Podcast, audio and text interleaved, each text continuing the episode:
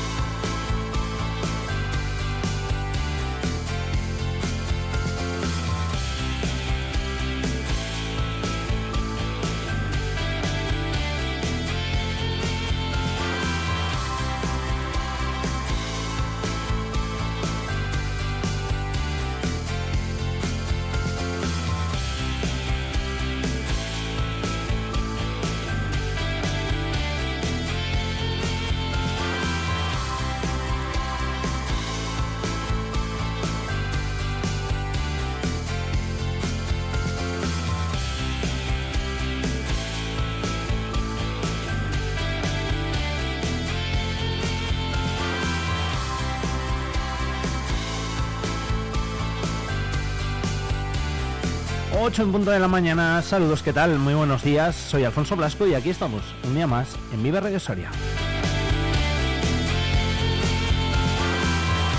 En esta jornada de jueves 1 de febrero estrenamos mes, el segundo del año, el de febrero además, este bisiesto, este de 2024, 29 días tenemos eh, por delante y veremos a ver qué es lo que nos depara como digo, este segundo mes del año que estrenamos hoy en esta jornada de jueves. Eh, amanecemos, por cierto, con un grado centígrado. No hace frío, la verdad, porque no hace aire, entre otras cosas. No hay niebla, como hemos tenido estos días de atrás, por lo menos aquí en la capital, aunque sí que la tenemos en algún que otro punto de la provincia de Soria. Luego lo repasaremos y eh, detallaremos también el estado de las carreteras, según lo que nos dice la Dirección General de Tráfico. De momento, una mañanita más, eh, esta de jueves, acompañándonos aquí en el 92.9, en la sintonía de Vive Radio Soria, desde las 8 de la mañana hasta las 12, con muchas cosas que contaros, con muchos temas de aquí, de la capital y de nuestra provincia, por delante para ir hablando de ellos, para desarrollarlos con muchos invitados también, los que van a pasar en esta jornada de jueves por aquí, por los estudios de Vive Radio, para que estéis entretenidos, para que estéis informados, etcétera, etcétera. Como siempre digo, a través del 92.9 si nos escuchas desde cualquier parte de la provincia de Soria o a través de www.viverradio.es si nos escuchas desde cualquier parte del mundo.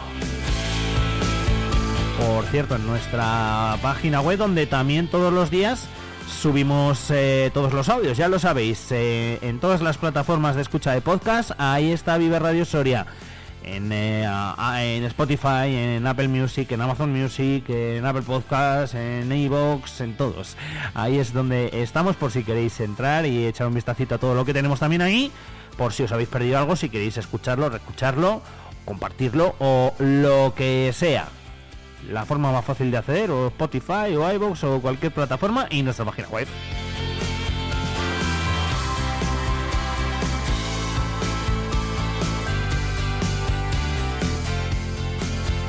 Bueno, comenzamos este mes de febrero y lo hacemos y lo vamos a hacer eh, hablando de movilizaciones. Movilizaciones como las que está habiendo en Francia, ya lo sabéis, eh, durante todos estos días y que están afectando a muchos camioneros de aquí, de Soria, también eh, del país, lógicamente, de España. Y nosotros vamos a charlar con uno de ellos. Charlaremos con Carlos, que estos días está por, por Francia. Hoy creo que ya eh, volví hacia aquí, volví hacia Soria y justo pues eh, si no me equivoco y según me contaba en el día de ayer, le pillaremos más o menos y si todo ha ido bien por Girona. Bueno, pues queremos que nos cuente su experiencia, queremos que nos cuente eh, cómo ha sido ese, ese viaje de trabajo, lógicamente, porque está pues, como decimos, ya ha estado estos días con el camión por Francia y charlaremos con él pues a eso de las ocho y media, 9 menos 20 como cada día. En este día en el que también eh, va a estar con nosotros eh, Rocío Lucas, la consejera de Educación, eh, la Soriana, y vamos a hablar del informe PISA, vamos a hablar de educación, vamos a hablar de la EBAU, vamos a hablar del convenio con el ayuntamiento referente al parque de bomberos para ese módulo de FP y hablaremos también de FP. Ya sabéis que ayer era San Juan Bosco, patrón de la eh, formación profesional, que charlábamos en el día de ayer con Natalia, con la directora del Pico Frentes, y hoy hablaremos con Rocío Lucas, con la consejera de Educación.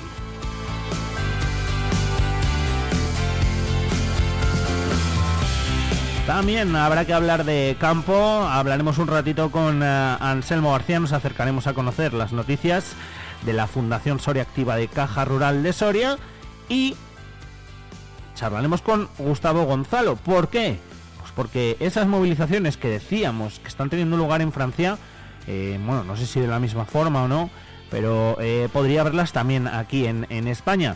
No vamos a hablar de esas movilizaciones como tal, pero sí de cómo se sienten los agricultores, eh, de eh, cuáles son todas esas trabas que, dicen que tienen, cuáles son todos los problemas, por qué no se incorporan los jóvenes, etcétera, etcétera. Bueno, pues ya lo sabéis que los jueves también llamamos a Gustavo Gonzalo y que hoy también tendremos un ratito de, de charla con él para bajar al barro, que es lo que digo yo, para ver in situ, para que nos cuente in situ cómo es el día a día y qué es lo que tienen que hacer y todas esas, eh, bueno, pues trabas, burocracia a las cuales también eh, tienen que enfrentarse los agricultores en, nuestro país y lógicamente en nuestra provincia.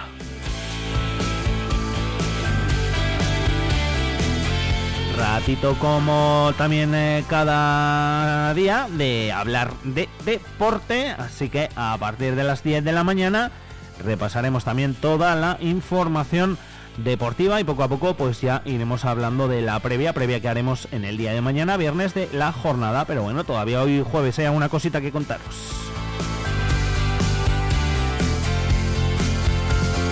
Y hoy también va a venir por aquí, por nuestros estudios, Juanjo Delgado. Hablaremos del torreno de Soria y hablaremos, eh, pues, eh, de ese concurso que diréis vosotros, ¿esto es para profesionales? Pues no, sí, a ver, en parte sí en una de las categorías. Pero hay otra que no. Como hay otra categoría que no, pues nosotros también os la tendremos que contar. Para que, bueno, os apuntéis si queréis o, lo que queráis. Para, para todo eso estará Juanjo por aquí con nosotros, Juanjo Delgado, el director técnico de la marca de garantía Torreno de Soria. Y eh, hablaremos precisamente de, de ello, del torreno. Y también tocará hablar de movilidad. Eh, recuperamos el jueves pasado con ese especial de Fitur, no fue posible. Hoy sí, recuperemos ese espacio de movilidad. Así que hablaremos con José Antonio Benito y daremos consejitos, ya lo sabéis, para conducir, si vais en coche, si vais en patinete, en bici, sea como sea. Hasta las 12 de la mañana. Os acompañamos aquí en la sintonía de Vive Radio en el 92.9. Uña, un, uña, una mañanita más.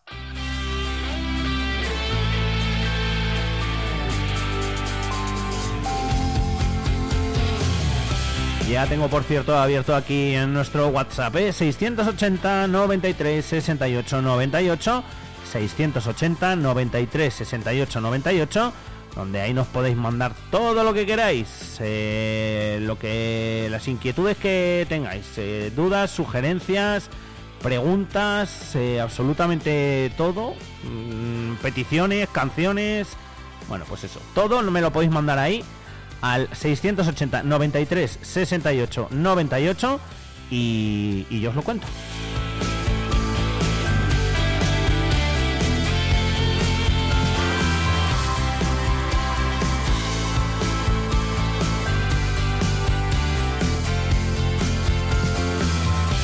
8 horas 9 eh, minutos. Miramos al cielo. Vive el tiempo en Vive Radio Soria.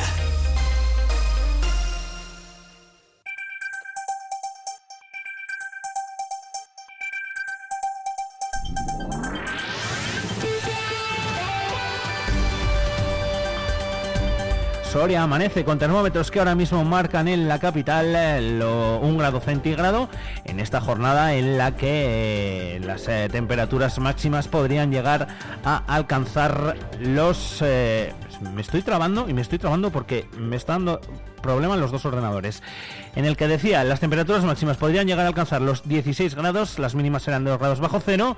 Nos vamos hasta la Agencia Estatal de Meteorología, Javier Andrés. Buenos días.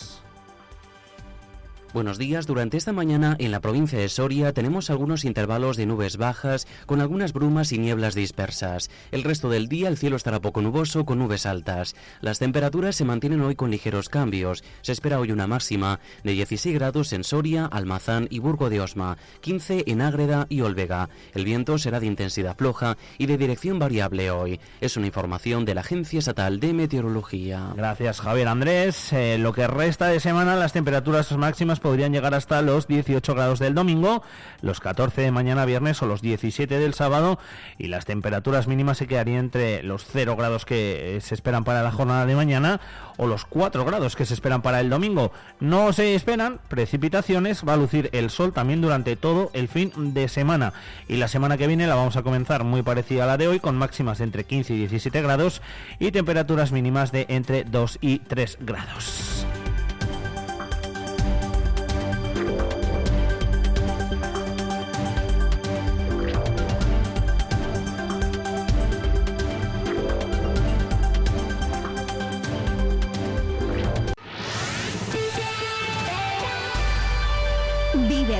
Servicios informativos.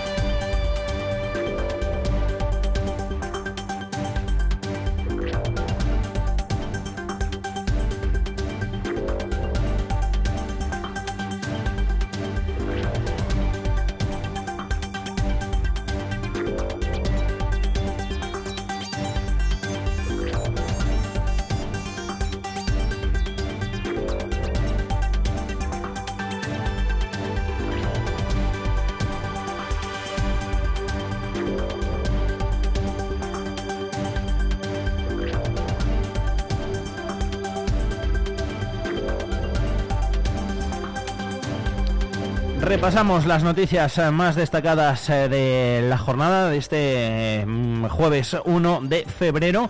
Empezamos eh, hablando de que mil empresas de Castilla y León sufren ya el bloqueo en Francia por las protestas de los agricultores que están poniendo en jaque al país galo. Estas movilizaciones impiden que los transportistas desarrollen su trabajo con normalidad. Es el caso de Carlos García Corral Soriano, que ha tenido que parar en mitad de su hoja de ruta. No hay forma de escaparse. Y también igual, mirando itinerarios, pero no, no hay forma de escapar aquí. La verdad que estamos metidos en, una ratonera ahora mismo. Aquí no se puede salir.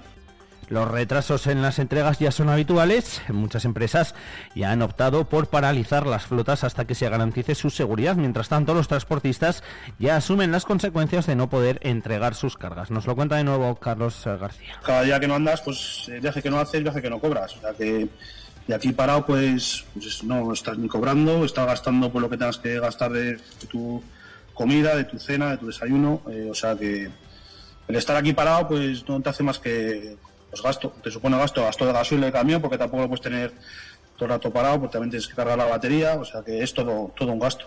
Carlos ya es uno de los afortunados, entre comillas, que ha reanudado la marcha y aunque es pronto para evaluar las consecuencias, empresas como Molinero Logística con sede Noruega ya hablan de retrasos de tres días en viajes que apenas duraban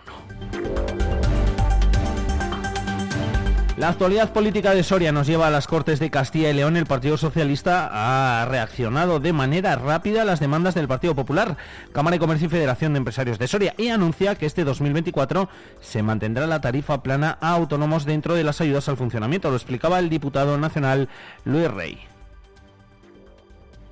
Hemos mantenido en la mañana de hoy una breve reunión con la ministra Almasárez al término de la comparecencia en el Congreso eh, para abordar la polémica generada por la tarifa plana de los autónomos en la provincia de Soria. Nos ha confirmado que eh, este año, con la aprobación de los presupuestos, se va a incorporar nuevamente esta medida de tarifa plana para los tres próximos años y con efectos retroactivos para quien lo hayan solicitado.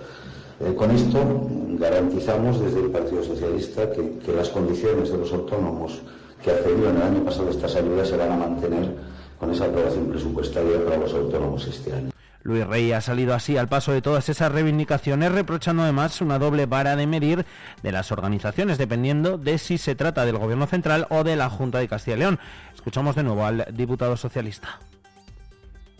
Que este carácter reivindicativo que algunas organizaciones demuestran eh, cuando quienes hemos puesto en marcha medidas eh, se ponen en discusión eh, por, por otras organizaciones, que no lo hagan y que no sean especialmente reivindicativos con otras administraciones como la comunidad autónoma presidida por el Partido Popular, que también, y lo venimos reivindicando desde hace mucho tiempo, puede y debe complementar las ayudas de funcionamiento para beneficiar a las empresas de la provincia de Soria. 8 horas 15 eh, minutos el Partido Socialista denuncia que no se está abonando los gastos de funcionamiento de los centros escolares públicos. Así se refería a ello el procurador socialista Ángel Hernández. Es que eh, estamos hablando de que a algunos centros no se les ha abonado ninguna cantidad, a otros centros se les ha abonado cantidades ridículas, a otros centros les están pidiendo facturas para abonar estos, estos gastos y, otros centros les están diciendo que, gasten el remanente que, que tiene. Alerta de que la situación se suman los retrasos en las nóminas de profesores interinos. Como medida presentarán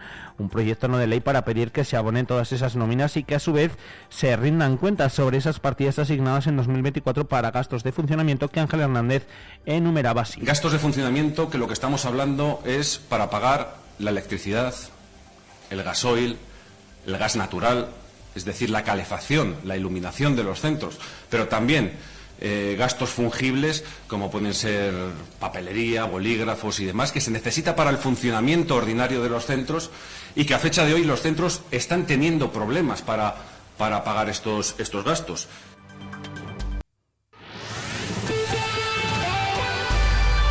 Vive Radio Servicios Informativos.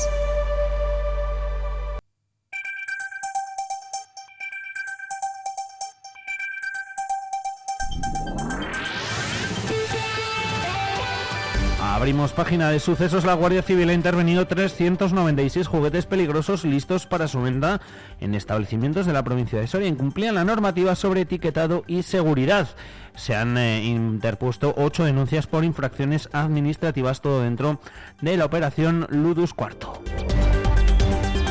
La audiencia provincial de Soria ha condenado a una multa de 3.580 euros a un varón acusado de tráfico de drogas. El acusado circulaba por el polígono industrial de las casas junto a dos acompañantes y al ver un coche de Policía Nacional empezó a hacer una conducción errática y esquiva que lo delató. Iba con dos acompañantes y llevó una bolsa de heroína, además de 400 euros en metálico. Y un estafador ha sido condenado a un año de cárcel, aunque ha quedado en libertad a cambio del pago de la multa. La víctima, un soriano, pagó más de 2.000 euros por la compra de seis eh, máquinas de pinball que nunca le llegó a suministrar al estafador. Le constaban antecedentes por delitos similares en otras provincias.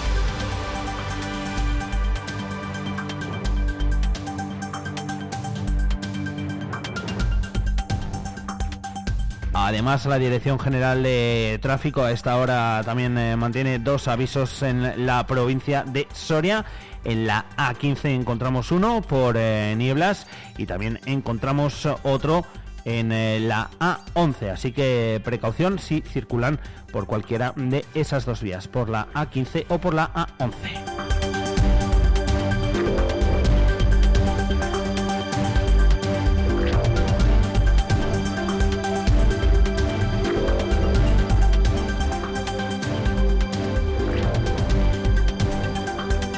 Avances en la restauración de las pinturas de la ermita de San Saturio. Un equipo de seis restauradores llevaba ya meses trabajando para devolver su esplendor a estas obras de arte que datan del siglo XVIII. Precisamente, el consejero de Cultura, Turismo y Deportes ha visitado esas reformas. Escuchamos a Gonzalo Santonja.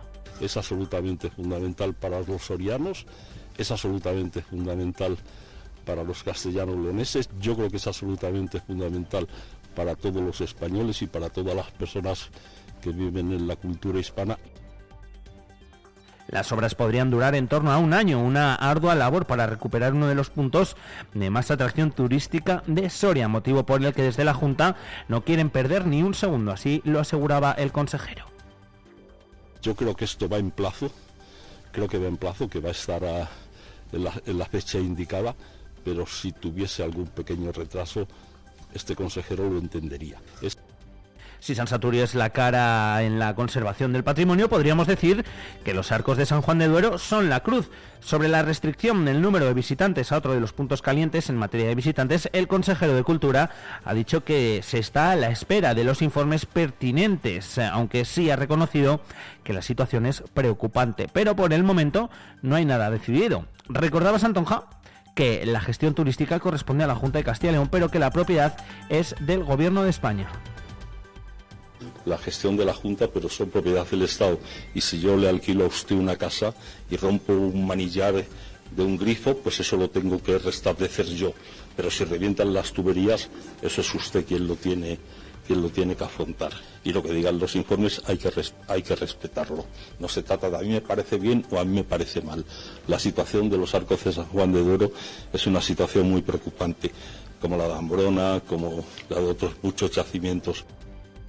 Por cierto, que la Junta está dispuesta a colaborar en la Barboya. Santonja compromete el apoyo de la Junta para ser parte de la solución para el arreglo de la iglesia de la Barboya. El consejero de Cultura, Turismo y Deporte trasladó ayer su apoyo al Obispado de Osma Soria, que se reunirá en unos días para buscar una solución para la iglesia de la Barboya, cuya cubierta está derrumbada a pesar de que su departamento solo tiene obligación de atender a bienes de interés cultural. Además, adelantó que se reunirá con el delegado de Patrimonio para analizar la situación y recalcó que las campanas y la pila bautismal han sido depositadas para su preservación. En este aspecto recordó que Castilla y León tiene en su haber 2.130 iglesias, ermitas, oratorios y vestigios románicos, de los cuales 63 se ubican en Ávila, 660 en Burgos, 103 en León, 68 en Salamanca, 383 en Segovia, 404 en Soria, 205 en Palencia, 85 en Valladolid y 129 en Zamora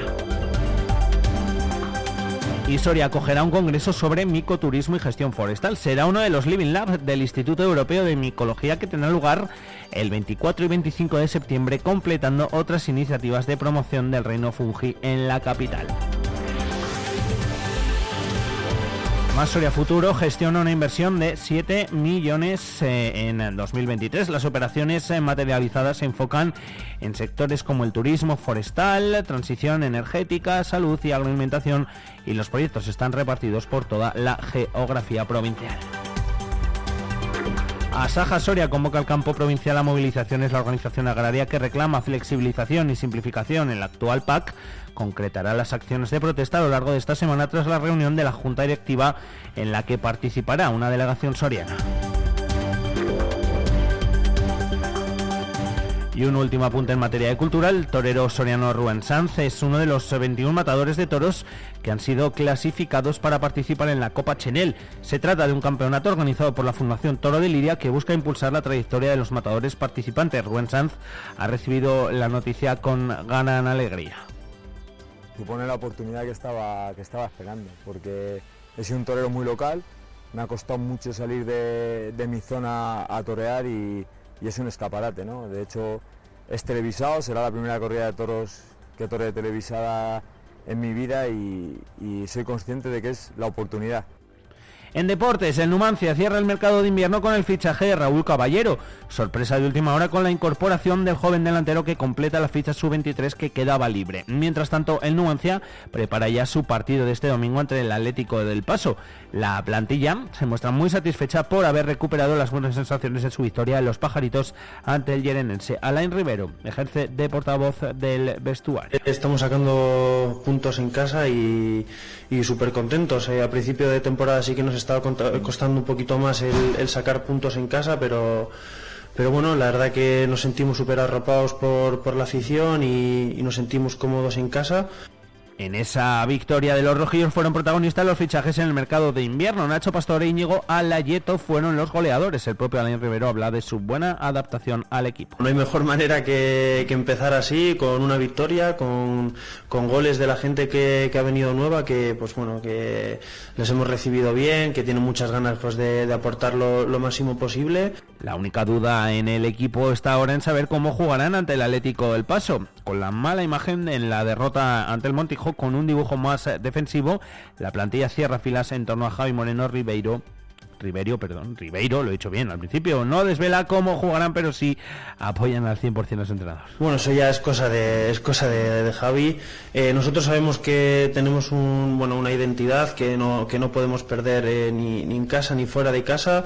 Sí que es verdad que fuera de casa cuesta, porque se ve que los equipos que les está costando ganar fuera de casa. Y, vamos, eh, tenemos claro que, que, pasa también pues por sacar puntos fuera de casa. En página polideportiva, el Club Balonsadero Badminton celebra que su equipo sub-15 ha cerrado 2023 como líder del ranking nacional, superando a canteras con más medios y jugadores. El secreto está en un modelo de entrenamiento que replica al que se realiza en los centros de tecnificación. Así lo explicaba su entrenador, Carlos Palero. Ser el mejor club como fuimos de, España, de categoría sub-15, pues imagínate, es un resultado eh, muy bueno, son fruto de, de, un método y una forma de hacer las cosas y teniendo esa idea de la tecnificación, digamos, como, como eje, ¿no? como núcleo de, nuestra forma de, practicar el badminton y de entrenarlo. Esta generación está llamada a grandes cosas. De hecho, cinco de sus jugadores fueron protagonistas en el título nacional que consiguió la selección de Castilla y León sub-15. Una de sus integrantes es la prometedora jugadora Irene Gárate. Llevamos ya mucho tiempo juntos y bueno nos, bueno, nos conocemos entre todos muy bien. Al animarse, al entrenar sobre todo, porque al final estás ayudando al que tienes enfrente para que te ayude a ti. Ahora inician una nueva etapa en categoría sub-17. Será además el salto de nivel europeo de algunos de ellos. Es el caso de Hugo Sanz, que se muestra ilusionado con este reto. A medirnos con otros rivales diferentes, eh, con una buena sensación y a nivel nacional somos los pequeños, pero con muchas ganas y mucho trabajo. 8 horas 26 minutos hasta aquí el repaso a las noticias más destacadas de la jornada. Cualquier novedad, noticia de última hora que se produzca, os la contaremos en directo desde aquí hasta las 12. Además, os recordamos que podéis seguir informados en la sintonía de Vive Radio a las 2 y a las 3 de la tarde. Ahora, como digo, son las 8 horas 26 minutos y tenemos más cosas. Esto es Vive Radio. Siempre alegre, siempre positiva. ¿Y esto? La música que te ¿Y esto?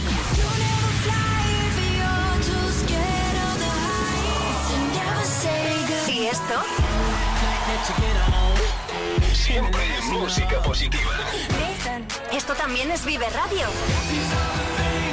Las canciones que te Vive Radio.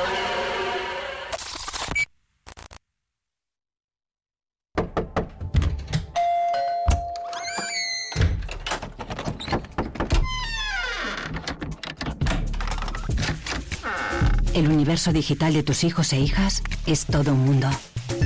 Más puertas abres, más lo entiendes. Descubre cómo en FAD.es.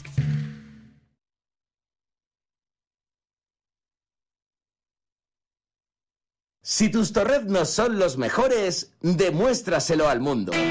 Seas profesional o aficionado, apúntate ya en tu ronda comarcal y demuestra que haces el mejor torrezno del mundo. Envía tus datos personales a concurso arroba elmejortorreznodelmundo.com. Organiza Torrezno de Soria y Virrey para Fox. Nos impulsa Junta de Castilla y León.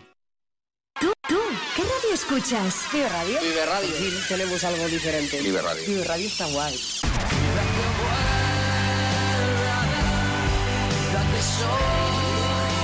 Vive Radio.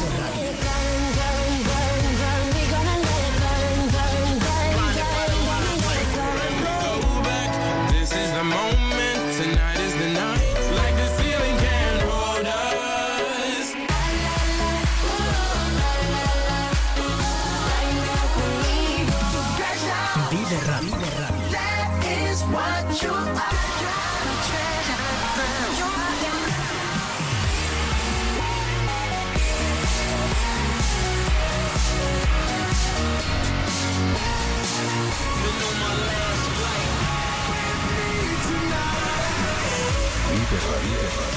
Siempre música positiva. La música que más me gusta es la que escucho en Vive Radio.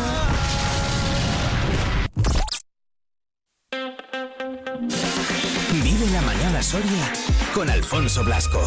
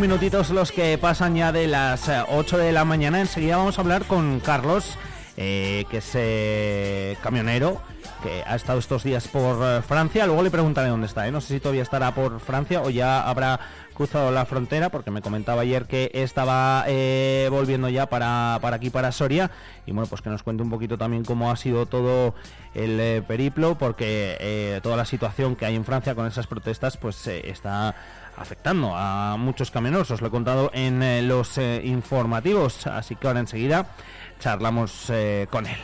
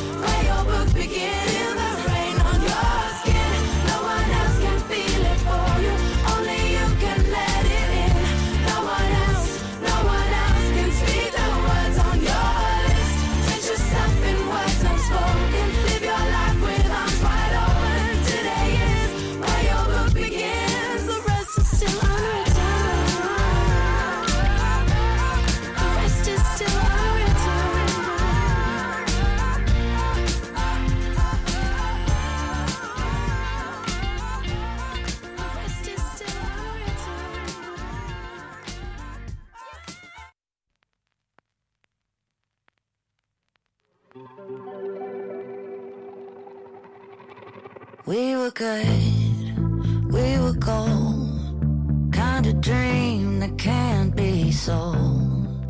We were right till we weren't. Built a home and watched it burn.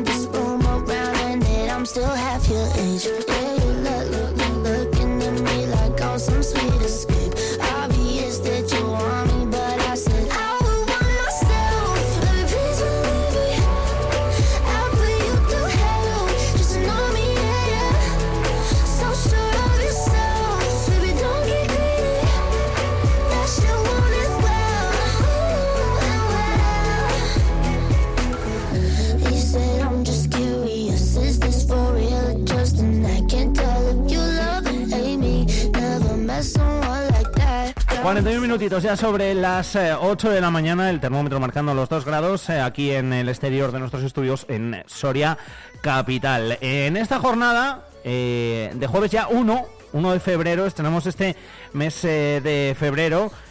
Mes que, bueno, pues ha comenzado caracterizándose por, entre otras cosas, lo que viene sucediendo ya durante los últimos días de enero. Esas movilizaciones que están teniendo lugar en eh, Francia y que, bueno, pues eh, están afectando a, a mucha gente, a muchos eh, camioneros, a muchos trabajadores. eh, muchos de ellos también de aquí de Soria que bueno pues eh, hacen esa, esa ruta con, con el país vecino con Francia y que claro pues todos estos eh, parones que está habiendo todos esos cortes pues eh, lógicamente les está afectando enseguida hablamos con uno de ellos Vive la mañana Soria con Alfonso Blasco.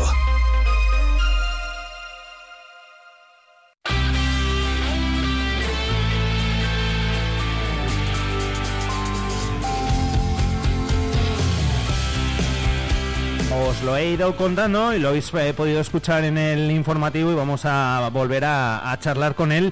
Lo tenemos ya al otro lado del eh, teléfono. Carlos García, ¿qué tal? Carlos, muy buenas. Buenas, Juan, ¿qué pasa? Buenos días. ¿Cómo estamos? ¿Qué tal va el viaje?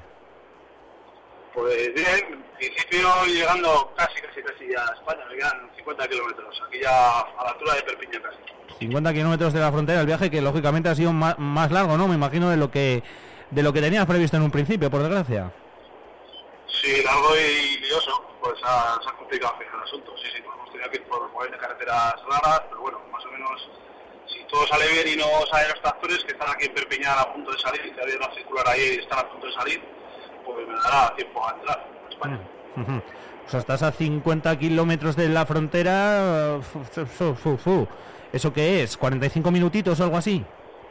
Sí, algo más, estoy a algo menos, me parece que ya solo me quedan 40, o sea que media hora debería cruzar el peaje ya, pues hasta la semana que viene, si se da el caso, no volveré a entrar a Francia. Pero bueno, Ujú. a ver cómo está todo la semana que viene. Claro, al final, eh, lógicamente, tú has ido por trabajo, encima eh, eh, er- eres autónomo, el no ir en una ruta que es la que la que sueles hacer, pues implica lógicamente dejar de facturar, ¿no? Cualquiera que sea autónomo que nos esté escuchando, pues eh, se podrá poner en, en- en- tu situación, que al final, lógicamente, intentarás evitar por todos los medios seguir, pero es que no queda más remedio si quieres trabajar, ¿no? En muchas ocasiones. Claro, sí, el viaje había que hacerlo, encima pues si no lo hacía, pues lo más seguro que me lo quitaran, o sea que tuve que hacerlo sí, sí, sí, sí, y yo cuando, me- cuando me lo dijeron, pues al final tengo que ir, si ya me he dicho que voy, voy, voy como sea, voy por, por donde sea, gasto lo que sea o las horas que sean, pero claro, el- pues, al final el viaje no, no ha salido a cuenta, por lo menos ese viaje ha salido posiblemente a perder. Claro, al final si has tenido que hacer más kilómetros, has tenido que quedarte más días, pues lógicamente tienes que comer, tienes que cenar, tienes que tal, y eso pues supone supone unos gastos además del gasoil. Eso es, más gasoil, más, más vueltas, pues carreteras muy duras, que el consumo de, de combustible pues, pues aumenta. Igual también que te gastas 30 y pocos litros, pues estaremos esta semana en- por encima de 40 y tantos litros de gasoil. O sea que se ha disparado todo. Claro. Eh, ¿Os habéis encontrado con, con muchos problemas? Entiendo que sí, lógicamente. Eh, ¿Más de los esperados o, o un poco ya ibais con, con el aviso? Bueno, yo tenía pensado unos problemas que va a haber en una carretera, entonces me fui por otra y justo en la otra fue la que nos, nos pilló por sorpresa a todos los camiones que entramos por ahí, porque ahí no la jugaron, porque todos los cortes están marcados en, en Google Maps, están marcados en una página que tienen en Francia, que también la tenemos, pero justo ese corte pues lo pusieron por sorpresa o no lo marcaron y, y nos pilló a todo el mundo ahí. Entonces nos han hecho un poco ahí una trampa. Como esa hay muchas, que también me han contado están cambiando señales en algunos sitios y tal. O sea, que haya- están haciendo cosillas que están pillando a muchos, pues, eh, con el, pues eso, que no, no- no te lo esperas. Claro. Te pillan y no te lo esperas. Y al final lo que os queda para intentar salir de lo que eh, eh, tú definías como una ratonera es eh, pues eh, intentar ir por otras carreteras, ¿no? Como comentabas, por carreteras o comarcales o, o carreteras eh, que no son las que lógicamente entran en, en vuestra ruta común. Para eso, pues para prácticamente intentar hacer la trampa entre comillas, ¿no? Para esquivar los cortes y llegar a, destino y luego poder volver a casa. Claro, en Francia, pues si lo conocéis, al final aquí hay autopistas, autovías y las carreteras que conocemos en España como nacionales o comarcales aquí son carreteras de un carril o carreteras de dos carriles, pero se hacen, al final son carreteras muy, muy estrechas y es muchas de ellas limitadas a tonelaje, a medidas y nos hemos tenido que meter por ahí. A ver, ahora con el Google Maps, pues si tienes tiempo lo vas mirando con zoom y tal y bueno, te puedes meter ya sabiendo un poco a lo que vas. Pero bueno, aún así pues te estás metiendo por carreteras que, que muchas de ellas cabe el camión eh, justo. Hmm, Encima con el peligro que conlleva, claro, lógicamente. Pues mira, ayer me pasaron una noticia que luego que te la paso, que han, en estos dos días, en las últimas 48 horas, han debido volcar 18 camiones ya en las carreteras secundarias de Francia. Pues la gente, de, lo que te digo, de meterse por ahí por atroces y tal, pues están volcando un montón de camiones. Claro. Sí, sí, porque al final son carreteras, pues eso, nos podemos hacer a la idea, tal y como tal y como lo has contado, ¿no? Carreteras eh, sin, sin arcén o en muchos casos de, de un solo sentido, pues como podemos eh, pensar en cualquiera de las eh, comarcales que tengamos aquí en aquí en Soria, que bueno, pues para un camión en una ocasión excepcional, pues vale, si no queda más remedio, pero claro, no son no son lógicamente la- las idóneas para, para pasar por allí. Eh, Carlos, entendiendo, bueno, pues las reivindicaciones y que todo el mundo está en su, en su derecho de, de- protestar, eh, jolín, os hacen la faena, ¿eh? Sí, sí, sí, al final es lo que dije, que los agricultores tienen todo el derecho de, de protestar todo lo que quieran, pero al final deberían dejar alguna ruta o, ya digo, no estar aquí en tensión, que llevamos toda la mañana, yo me he levantado hoy a las 2 de la mañana, y llevo desde las 2 de la mañana hablando con un compañero, con el otro, ves por aquí, ves por allá, ten cuidado que están saliendo no sé dónde, ¿sabes? Al final eh, haces tu trabajo y ya vas en tensión antes y ahora muchísimo más. Ahora no se así, por ahí. Eso encima de ir, eh, pues eso, conduciendo, ir eh, en, en- en más tensión incluso de la, de la normal para, para evitar eso, porque es que hablamos no solo de los gastos, hablamos de que tú cuando tenías que haber eh, eh, salido y, y vuelto a Soria, Carlos. para ir bien, pues cuando hago este viaje, pues el mismo miércoles para tarde o jueves estoy en Florida. O sea, ya tenía que haber estado. Esta semana que he hecho un triángulo con Barcelona, pues seguramente hoy tendría que haber estado en Soria y así llegaré mañana. He perdido un día entero. Ujú.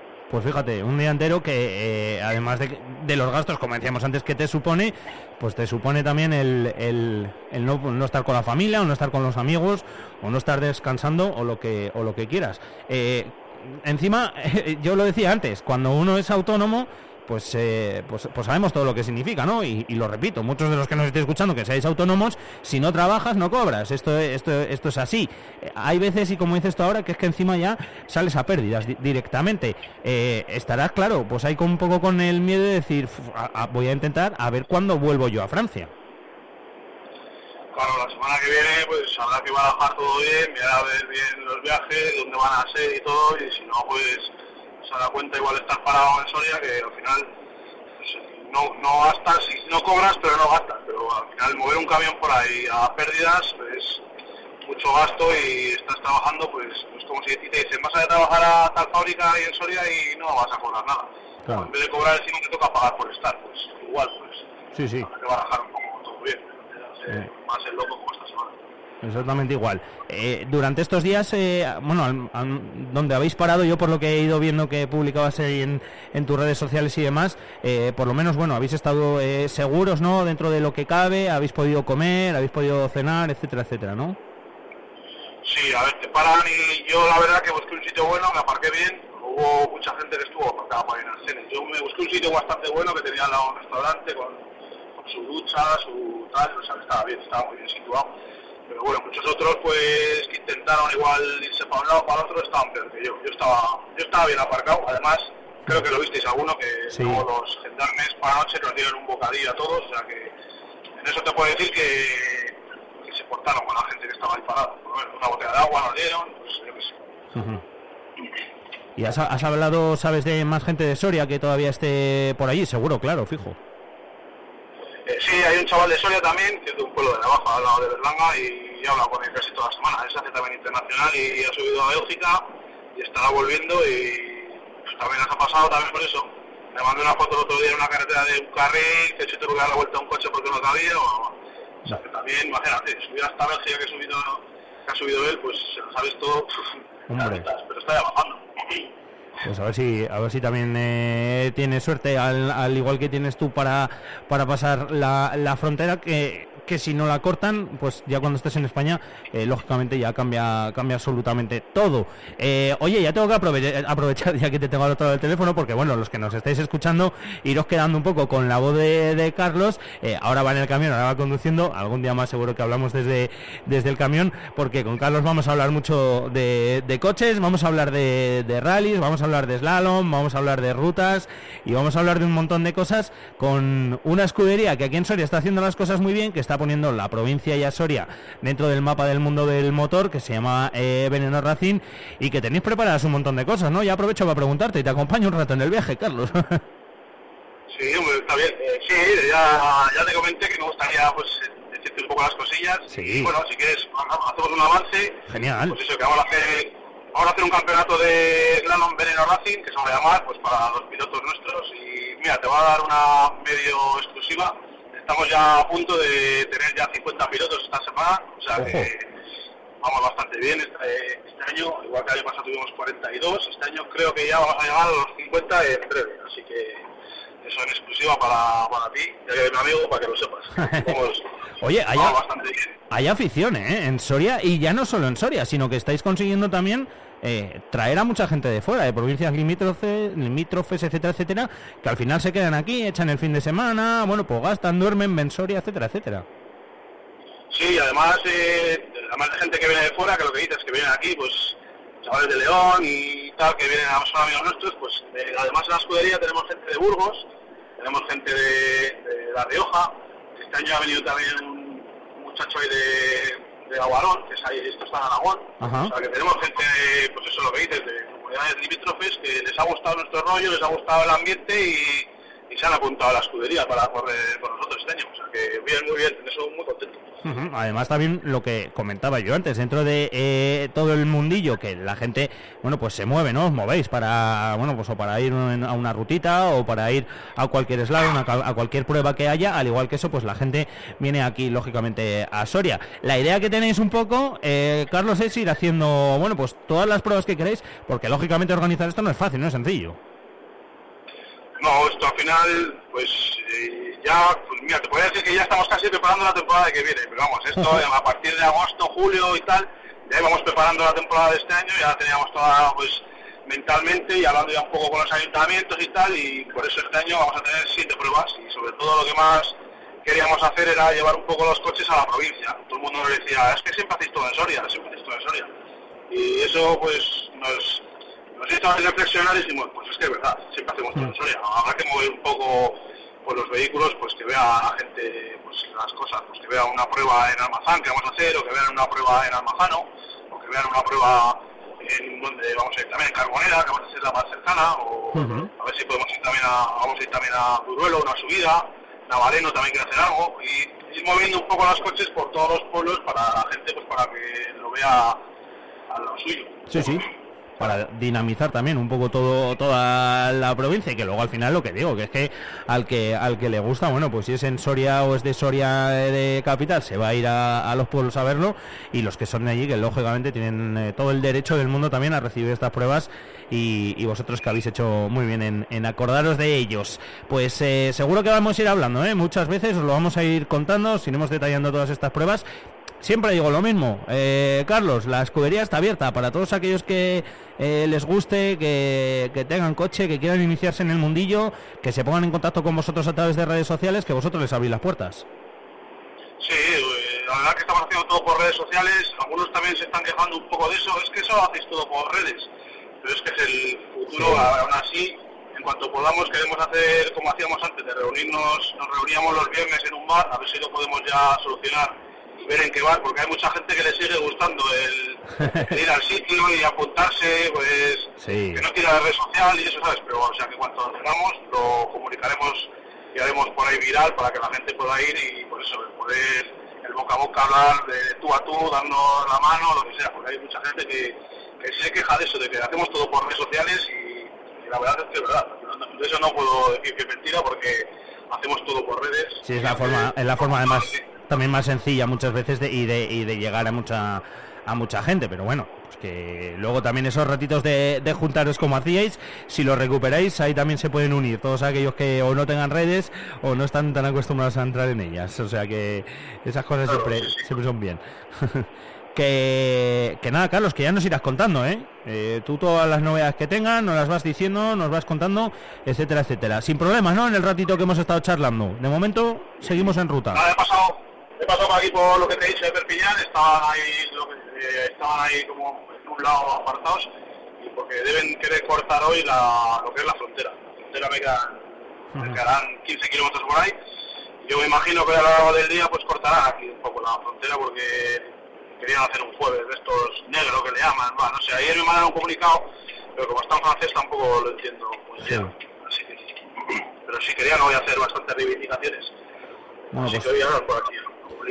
Pues a ver si a ver si da tiempo a, a que pases eh, a que pases la frontera y bueno pues no no te pillan y ánimo pues también a todos los que los que están en carretera en, en este oficio en esta profesión que es muy bonita porque todos los que estáis en un camión lo decís y te tiene que gustar mucho pero también es dura ¿eh? y sacrificada y más cuando cuando pasan cosas de estas que, que lógicamente os pillan de pleno y salen de, de lo normal de lo común menos mal pero, pero son siempre molestas.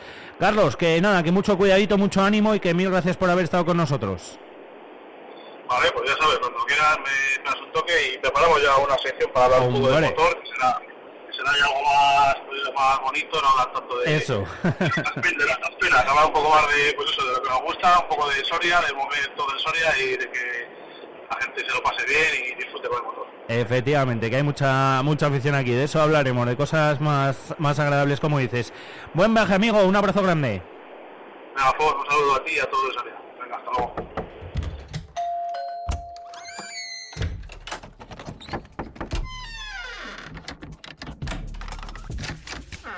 El universo digital de tus hijos e hijas es todo un mundo.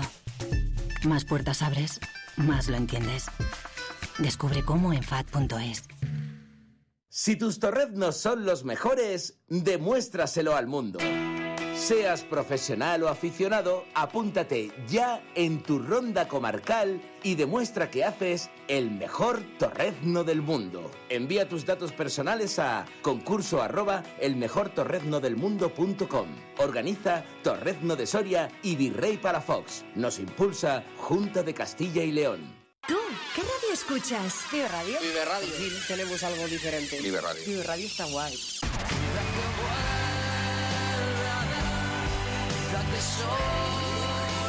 Vive Radio.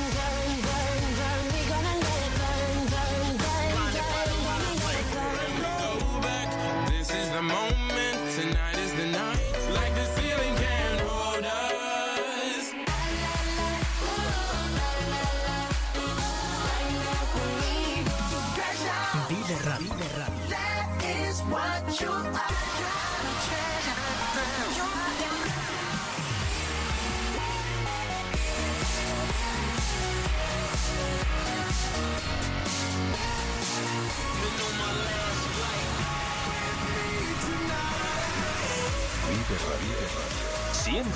música positiva. La música que más me gusta es la que escucho en Vive Radio.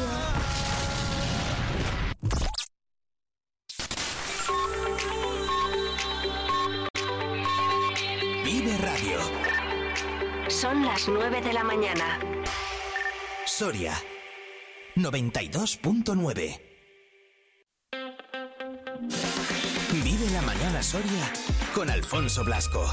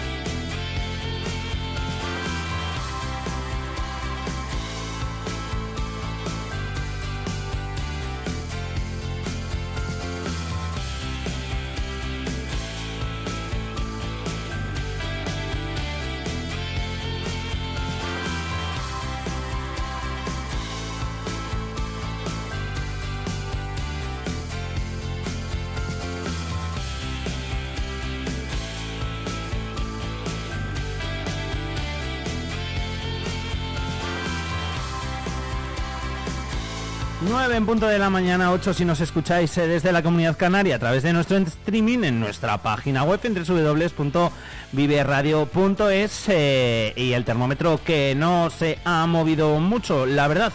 2 grados centígrados ahora mismo aquí en el exterior de nuestros estudios en Soria Capital. Hace un poco más de fresquete ¿eh? en otras zonas de la provincia de Soria y la niebla hoy no nos acompaña, por lo menos aquí en eh, Soria Ciudad, pero sí que lo hace en algunos otros eh, puntos de la provincia. De hecho, la Dirección General de Tráfico nos habla de nivel verde de visibilidad reducida por niebla, meteorología adversa condicionada en la carretera A11 desde el kilómetro 66 en Quintanilla de Tres Barrios.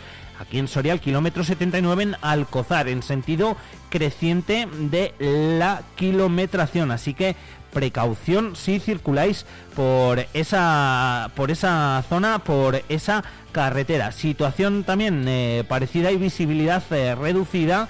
En este caso no es el verde, es eh, un poquito menos, es solo un aviso en Adradas desde el kilómetro 24 en la A15 al kilómetro 37 en Bordejé en ambos sentidos. Así que precaución también si circuláis por esa carretera, por la A15 aquí en la provincia de Soria, porque la niebla pues sí que condiciona a esta hora la circulación. También teníamos algún aviso a primeras horas de la mañana por niebla en Medinaceli, esos avisos ya han desaparecido, así que eh, allí la situación habrá mejorado. Eso sí, como repito, insisto, como os acabo de contar, precaución en la A15 desde Adradas a Bordejé en ambos sentidos por la niebla y también nivel verde, o sea que también precaución, visibilidad reducida desde Quintanilla de Tres Barrios en Soria hasta Alcozar, también aquí en Soria en sentido creciente de la kilometración.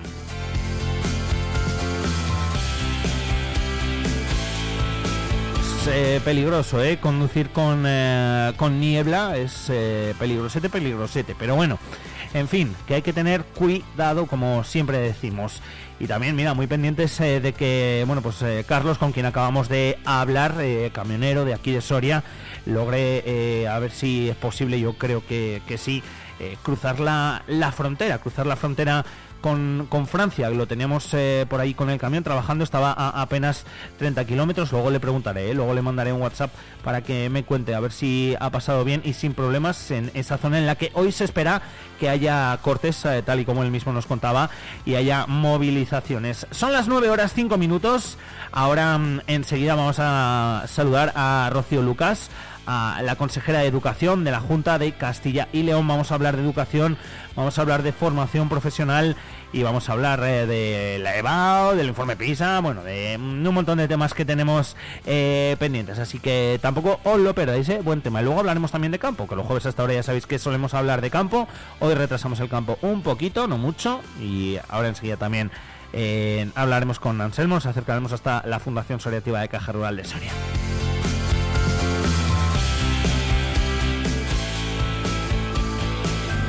Cinco minutitos sobre las 9 de la mañana, cogemos un poquito de aire y enseguida saludamos a Rocío Lucas.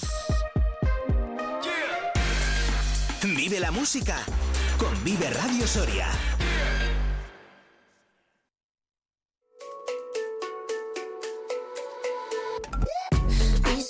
We Yes, I try, but I can't figure out. I've been next to you all night and still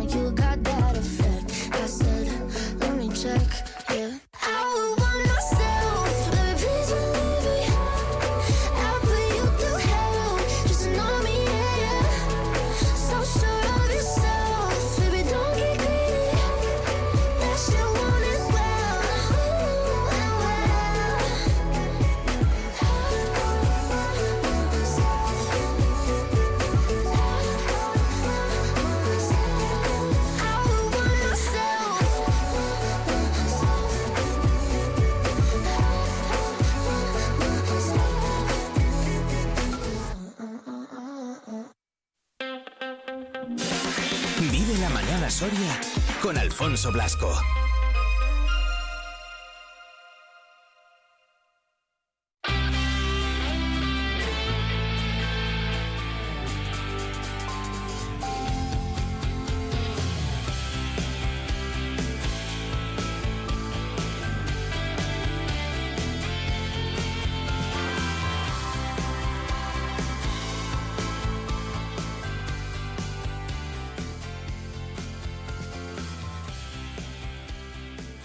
Hablamos de educación en esta mañana y además eh, lo vamos a hacer, bueno, pues con alguien que sabe mucho, que trabaja constantemente en educación y que se preocupa porque la educación en nuestra comunidad y también por lo tanto en nuestra provincia, pues sea lo mejor posible en todos los ámbitos, además, desde los más pequeños pues hasta hasta los más mayores. Y ahí abarca absolutamente o prácticamente todas las edades. Rocío Lucas, consejera, ¿qué tal? Muy buenas. Muy buenos días. ¿Cómo estamos? ¿Qué tal todo? Muy bien. Bueno, eh, por aquí por Soria, como bien- aún vienes todo lo que puedes, ¿no? pues nosotros sí, siempre que vienes nos alegra que- mucho. Sí, sí que que tengo ocasión y tanto en actos como luego de, de abordar asuntos familiares de fin de semana o de trabajo entre semana, o sea que sí, sí, sí. A disfrutarlo. Y mientras tanto trabajando, que trabajo nos falta, ¿no, Rocío?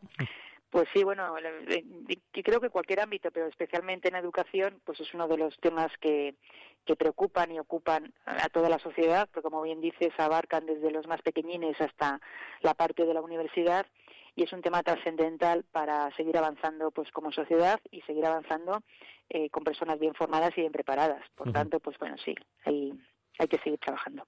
Veíamos últimamente que ese trabajo eh, da sus frutos, siempre nos da, siempre que se trabaja, eh, lógicamente hay, hay frutos, y lo veíamos con el, con el informe PISA, con el último que salió, que una vez más, eh, bueno, pues Castilla León y, y Soria estaba a la cabeza en educación, bueno, pues tanto que eh, hasta, bueno, pues el, el- gobierno se ha fijado, ¿no? Y ha dicho, bueno, pues vamos a ver qué, es lo bueno que están haciendo y, y- y- y a ver si podemos implantar algo, o eso parece, ¿no, Rocío?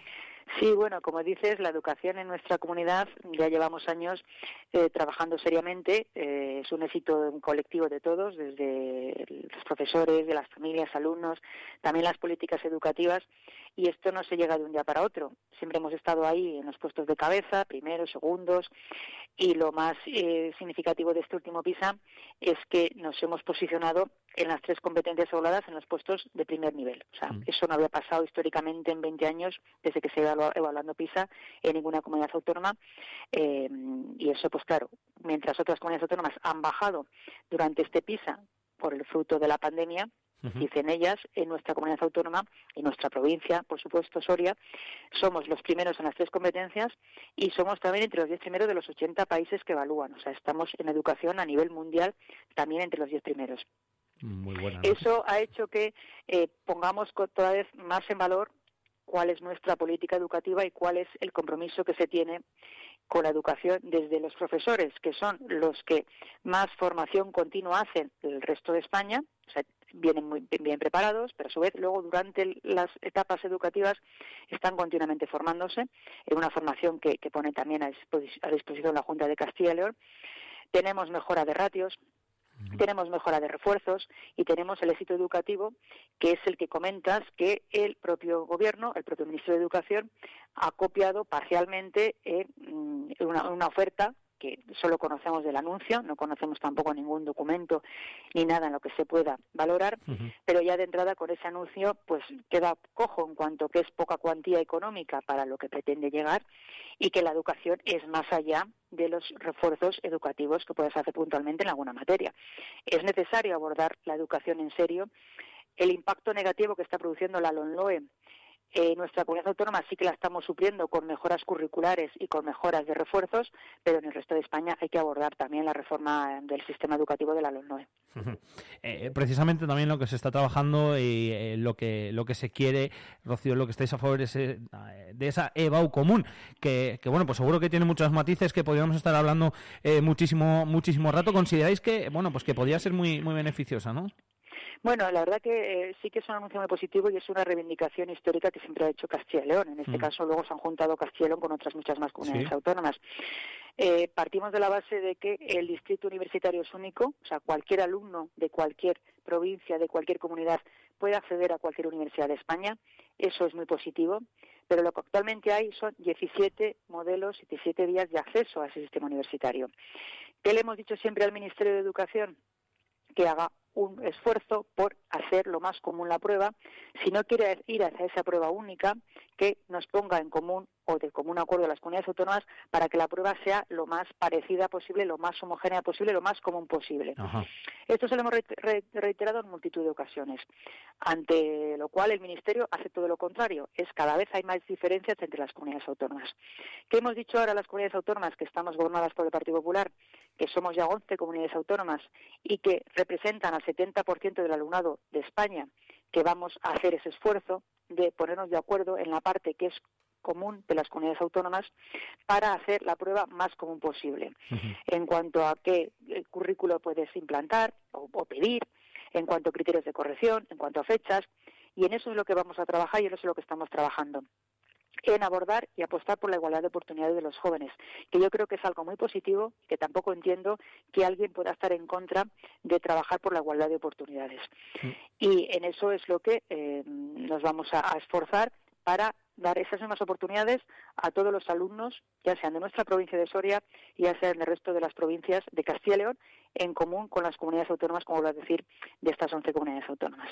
Eh, visto desde fuera, Rocío, suena, em, no sé si lógico, justo, una mezcla de las dos. Es son las dos cosas, es de justicia, se lo hemos pedido muchas veces al Ministerio, es de justicia, es lógico, es de sentido común, hay competencias para hacerlo, hay posibilidad legal de hacerlo, eh, lo que sí que exige es voluntad política y exige trabajo para poner de acuerdo a las comunidades autónomas. Ahora cada vez hay mayor diferencia en el acceso a la universidad. Cada vez se separa más una, una comunidad de otra comunidad autónoma. Tenemos fórmulas de coordinarnos y tenemos fórmulas de trabajar en común. Y eso es el mensaje que queremos transmitir que por parte de Castilla y León, eh, por parte de la Consejería, vamos a estar plenamente implicados en que se llegue a ese buen puerto de esa prueba común, aun cuando sea con estas 11 comunidades autónomas, que por otro lado están abiertas a cualquier otra comunidad autónoma que, que se quiera sumar también en el grupo de trabajo, incluso también al propio Ministerio. O sea, no cerramos la puerta a nadie, porque nuestro objetivo es acceder a esa igualdad de oportunidades entre todos los jóvenes que accedan a la universidad.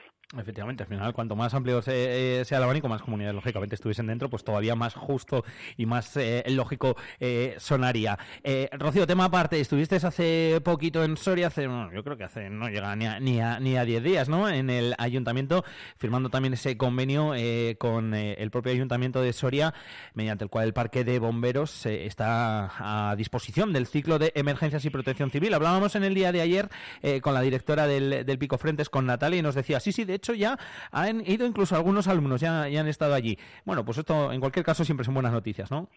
Sí, es una buena noticia que sigamos ampliando la oferta de formación profesional en nuestra provincia. Sabes que las enseñanzas de formación profesional eh, son unas enseñanzas que desde la Junta las queremos potenciar y las hemos potenciado en esta legislatura de forma eh, trascendental, de forma importante. Concretamente en nuestra provincia han sido los do- 12 de los ciclos que se han implantado en distintos puntos de nuestra provincia y también en Soria Capital y uno de los que ya se ha puesto en marcha este septiembre, o sea, este curso, es el de eh, protección eh, civil, de emergencias y protección civil que ya hay 20 alumnos matriculados en este Centro Integrado de Formación Profesional Pico Frentes y que es necesario que desarrollaran la parte práctica en un parque municipal de bomberos. Que hemos hecho pues un convenio que agradezco ahí también la implicación del Ayuntamiento de Soria en ese convenio que hemos suscrito para hacer la parte práctica en el Parque Municipal de Bomberos. Un convenio en que el Ayuntamiento nos cede las instalaciones, también nos presta material y eh, los tutores y en el que eh, la Junta eh, abona pues una cuantía en dos años, 135.000 euros en dos cursos, con posibilidad de, ir suscribiendo nuevamente ese convenio. Es muy positivo porque ya eh, lo firmamos, pues concretamente este lunes no, el pasado lunes, porque ya tenían que empezar ya las prácticas algunos de los alumnos de alguna de las de, los- de las partes modulares también este este mes de enero.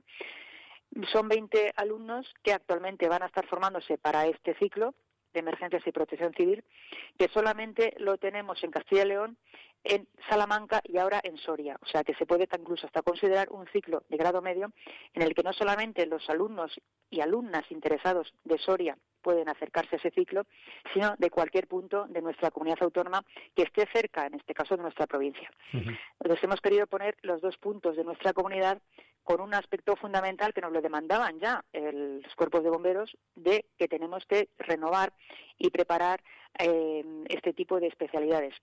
Con lo cual me parece muy positivo y todo que siga creciendo la educación en nuestra provincia, pues también creo que es muy bueno para la provincia. Desde luego, fíjate, eh, Rocío, la FP, ¿eh? ¿qué tendrá? Ayer hablábamos con, con Natalia, insisto, con la directora del Pico Frentes, con motivo de San Juan Bosco, de la celebración del, del, del patrón, y nos decía, sí, sí, sí, lo que tenemos es más de un 100% de, de empleabilidad. Digo, ¿cómo más esto de más de un 100%? Y me decía, pues que muchos alumnos antes de acabar eh, ya, ya tienen trabajo. Dice, y es más, es más, el trabajo que nos demandan las empresas que el que al final incluso podemos ofrecer, o sea, que sobrepasa la cantidad de ofertas de trabajo incluso a los, a los, a los alumnos que hay. La FP yo creo que ha crecido expo- exponencialmente y que sigue en ello, ¿verdad, Rocío? Sí, así es. O sea, en los últimos años la formación profesional ha dado un salto cuantitativo y cualitativo. Porque digo Mm. cuantitativo en cuanto a número, estamos hablando de que en nuestra comunidad tenemos ya eh, 44.000 alumnos matriculados en formación profesional. Son 1.300 alumnos en Soria que conlleva también una gran importancia, como vemos, atractivo para, la, para la provincia. Y como comentabas de la empleabilidad, hay ciclos que ya sin terminar el segundo curso ya están trabajando, o sea que es necesario que se trabajen y se titulen, porque al final el título también es trascendental e importante, pero incluso lo, lo importante de esto es que eh, se, se ponen, se encuentran trabajo dentro de la localidad. O sea, un Sí. 98% de los que titulan encuentran trabajo dentro de la localidad o de la zona cercana. Es muy importante para también retener el talento y para seguir apostando por esa cuestión que tenemos de ir luchando con ese reto demográfico que también para el sistema educativo tiene un papel importante. Efectivamente, por eso hay que poner también y seguir poniendo en valor la FP como hace eh, la Junta de Castilla y León en absolutamente todo, ¿eh? no solo en la FP, en la universidad, en el cole y en todo. Como decíamos antes, Rocío, que esto es desde los más pequeños hasta, hasta los más mayores. Rocío, gracias. Cuando quieras, invitadísima estás ¿eh? a pasar por aquí por los estudios. Muchísimas gracias, Alfonso, y nada, cojo la invitación y allí estaremos. Un abrazo grande. Los mejores, demuéstraselo al mundo. Seas profesional o aficionado, apúntate ya en tu ronda comarcal y demuestra que haces el mejor torrezno del mundo. Envía tus datos personales a concurso arroba elmejortorreznodelmundo.com. Organiza Torrezno de Soria y Virrey Palafox. Nos impulsa Junta de Castilla y León.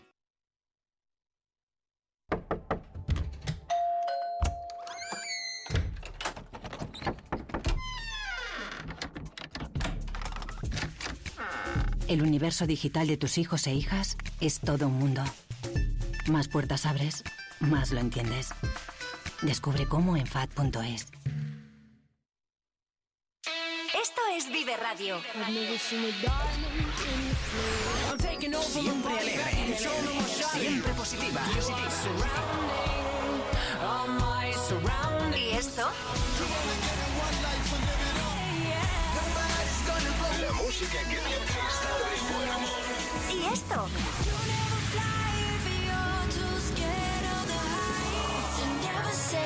¿Y esto? Siempre música positiva.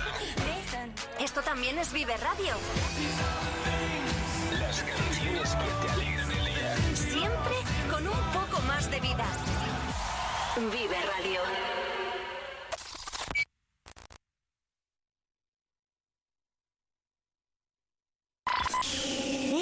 Di que nos escuchas.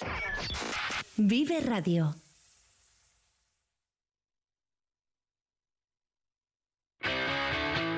Los miércoles a partir de las 9 de la mañana, Soria al día. Eh, vamos a analizar la actualidad que viene cargada de noticias La actualidad de Soria y provincia a debate y, tenemos un gran problema sobre- no hace nada.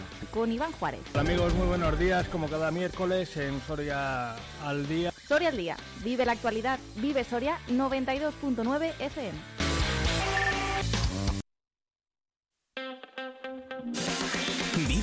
Vive Soria con Alfonso Blasco. Party girls, don't get hurt, can't feel anything. When will I learn? I push it down, push it down. I'm the one for a good time call, phone's blowing up. Ring on my doorbell, I feel the love, I feel the love.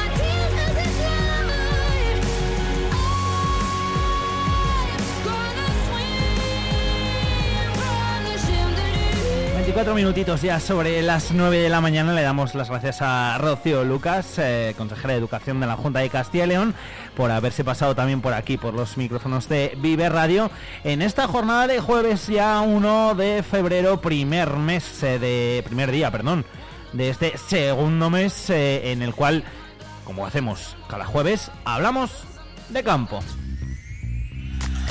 El campo al día. Toda la actualidad del sector en Vive Radio.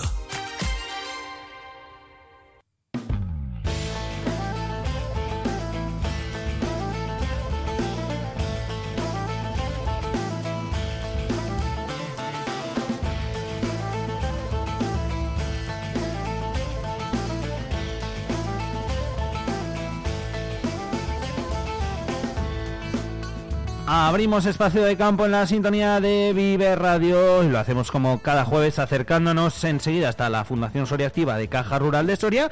Conocemos las últimas noticias del sector, además en esta mañana en la que literal le voy a robar un ratito a Anselmo, ¿eh? porque anda, anda liado. Eh, de hecho, a las 10 eh, tiene una presentación, de prensa, o sea que no me voy a entretener mucho y le vamos a, llamar ya eh, para charlar con él y después eh, también, bueno, pues nos interesaremos por algunos de los agricultores y ganaderos de aquí, de nuestra provincia. Charlaremos con ellos para que nos cuenten, bueno, pues cómo está también el sector en estos días en los que se habla y mucho de movilizaciones, en los que vemos todo lo que está pasando en sitios como en Francia, etcétera, etcétera.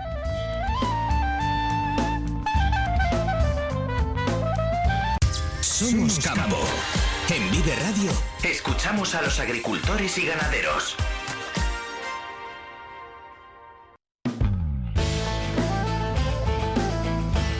Hablamos de campo un jueves más y lo hacemos acercándonos hasta la Fundación Soria Activa de Caja Rural de Soria y ya nos espera ahí Anselmo García. ¿Qué tal Anselmo? Muy buenas. Hola, buenos días. Bueno, gracias lo primero por atenderme en esta mañana en la que tienes eh, tienes tarea por delante. ¿eh? tienes el día completito, Anselmo. Sí, sí, completo, completo, muy completo, pero de estos hay muchos. ¿eh? Sí. Es decir, estamos, a, estamos acostumbrados a ello y bueno, pues yo creo que hay que dar un servicio a, a los agricultores, una información, una transmisión de conocimientos, bueno, pues porque eh, yo creo que es sumamente importante en los tiempos que estamos y cada día más, y cada día más, porque hasta ahora no se va a parecer nada a lo que va a venir a partir de septiembre. Es decir, a partir de septiembre esto va a ser eh, algo inaudito, lo que va a venir para entonces, y hay que dar respuesta, hay que intentar ayudar al sector, y bueno, y esa es un poco mm, la misión tanto de la de Caja Rural como de la Fundación Soriativa, que especialmente la Soriativa, ese es el objetivo, Mm. colaborar, ayudar, informar y sobre todo bueno pues prestar unos servicios para que esa burocracia que cada día es mayor, que cada día nos inunda, pues podamos resolverlo de la mejor forma posible para los agricultores. Pero bueno, eh, estamos acostumbrados y, y, y, bueno, pues no tenemos más remedio que hacerle frente y experiencia ya pues ya, ya tenemos una poquita y bueno pues intentaremos salvarlo de la mejor forma posible. Efectivamente, nada, pues ánimo con ello, ánimo con el día y por eso quería agradecerte además hoy que nos atiendas. Luego también vas a charlar además con eh, nuestros compañeros presentando uno de esos eventos ya marcado en el calendario, esa ruta dorada de la trufa. Ya lo sabéis, estamos en plena época de trufa, producto, productazo en mayúsculas de aquí de Soria. Y oye, qué mejor manera de disfrutarlo, Anselmo, que todos los fines de semana de febrero, ¿verdad? Exactamente, eh, todos los fines de semana pues va a haber una, por eso llamamos ruta dorada de la trufa, una ruta en la cual este año van a ser 28 establecimientos los que van a participar, algunos menos el año pasado, porque han cerrado varios, han cerrado cuatro o cinco este año, de los clásicos, pues el Patata, el Iruña, eh, la taberna eh, de esta taberna, no, no la, eso, ¿cómo se llama? La taberna de Cascante, ¿no? Ah, por sí. ejemplo, y alguno más, nos han cerrado y claro, pues eh, se nota, eh, han cerrado cinco o seis y hemos cogido nuevos, ¿no? Por lo tanto, yo creo que en definitiva sigue manteniéndose, eh, hemos incrementado en algunos nuevos esta vez, ¿no? Yo creo que responde y claro, a esa respuesta no tenemos más remedio que hacerle frente y darle pues algo de contenido y sobre todo divulgar un producto como es la trufa, un producto que es Productazo, ¿eh? eh, un- yo diría que vamos es un, un oro negro casi no es decir que yo creo que es el diamante negro como lo llaman algunos bueno pues intentar por lo menos eh, un mayor consumo eh, ya sabemos que Mm. la trufa y es un cultivo ecológico ya de por sí por casi, o casi ecológico en la mayor parte de los casos y lo que queremos es que esta trufa negra de Soria la tuve melanosporum pues bueno se dé a conocer se dé a conocer primero para que venga gente, ¿no? Porque creo que es bueno que venga gente, que vea a cazar la trufa, que, que ya que está aquí, que, que, que pernocte, que se quede, que consuma, que duerma. Así de esa forma traemos visitantes en una época mala para el turismo, como es el mes de febrero, ¿no? Y luego que se aumente el consumo para aumentar el precio, eh, lógicamente, de la trufa. Es decir, ahí están estos dos grandes objetivos y eso lo venimos haciendo ya. Bueno, pues ya esta es la décima edición pero antes ya hicimos otro proyecto que se llamaba aquel proyecto lo que era Soria, la tierra de la trufa, ¿no? que lo hicimos, que en, en Madrid, en, en el, en el mercado San Miguel, que fue un un éxito de 12.000 tapas en dos días, se metieron por parte de los hosteleros de Soria, pero que era lo de menos la venta, era promocionar la trufa, ¿no? Y que sepan que existe en Soria para que la gente venga a Soria, que es lo que nos interesa. Nos interesa es eso, que venga gente que consuma luego en Soria, y bueno, pues eso es un poco el objetivo. Claro, el objetivo no es ese solo, el objetivo para mm, algunos, o sobre todo para mí, que ya me llevo luchando 12 años con este tema, es conseguir una marca de calidad, una marca eh, no de garantía, que no es, No, no. es muy distinta una marca de garantía que una marca de calidad, ¿no? Yo pretendo una marca de calidad, lo que es una denominación de origen, ¿Por qué? Por- porque la marca de garantía está dada por una por la oficina de, de- de patentes y marcas de España, que bueno, pues es uno asume las responsabilidades uno personalmente o la Mm. empresa. Sin embargo, una marca de calidad con denominación de origen o con IGP, por eso el torreno, que la marca de garantía se está transformando en una IGP, que es una marca ya de calidad, si un, un- un- cualquier país hacen alguna cosa rara, extraña, que quieren poner el nombre de Torrendo de Soria o de trufa de, Soria, pues decían alto. ¿Y quién lo hace? El Ministerio de Agricultura o la Unión Europea, porque es una marca de calidad española que está reconocida por la Unión Europea. Y vendrá la defensa no por parte de la empresa, sino por parte de eh, España, del país, o por parte de la Unión Europea. Esa es la gran diferencia, ¿no? Esa es la gran diferencia y hay que luchar por esa marca de, de calidad, esa marca que en este caso sí se puede hacer una denominación de origen, no como el torreno, que tiene que ser una IGP, una identificación geográfica Sí. pero yo creo que eso sí, eso es bueno. Entonces, bueno, pues aquí hacemos una ruta, una ruta que yo creo que es importante eh, decirlo, porque, eh, bien, lo que queremos es las Mañana tenemos, bueno, mañana, eh, esta misma mañana, ya Sí. tenemos también rueda de prensa en el cual vamos a hablar de, de todas las actividades que van a ser 28 bares y restaurantes de Soria, la décima edición, y todos los días de semana y algunos de semana, como quieran y cuando quieran, ¿no? Eso cada uno, cada vez haremos, mm, hemos hecho vídeos, fotografías, y un cartel, un cartel genérico y otro cartel para cada trapa de chufa que se lo pongan a la entrada del establecimiento. Hemos hecho vídeos que los vamos a subir a Instagram, a Facebook también, ¿no? Con el fin de que en, en estas redes sociales se pueda por lo menos conocer que existe esta, esta nota de prensa, porque Soria ya lo conocemos, Sí. pero en el año pasado pensemos que se vio esto, la rota, esta, esta, esta publicidad en 254 países, ¿eh? es decir, ojo, ¿eh? que ya por lo menos se va sonando la ruta de la, de la trufa y la trufa de Soria, la trufa negra de Soria en estos países. ¿Para qué? Bueno, porque un año no vendrán, pero otro año ya, pues mira, vamos a disfrutar de la trufa, de la tapa de trufa en Soria, ¿no? Efectivamente. Eso, eso es lo que queremos en definitiva, ¿no?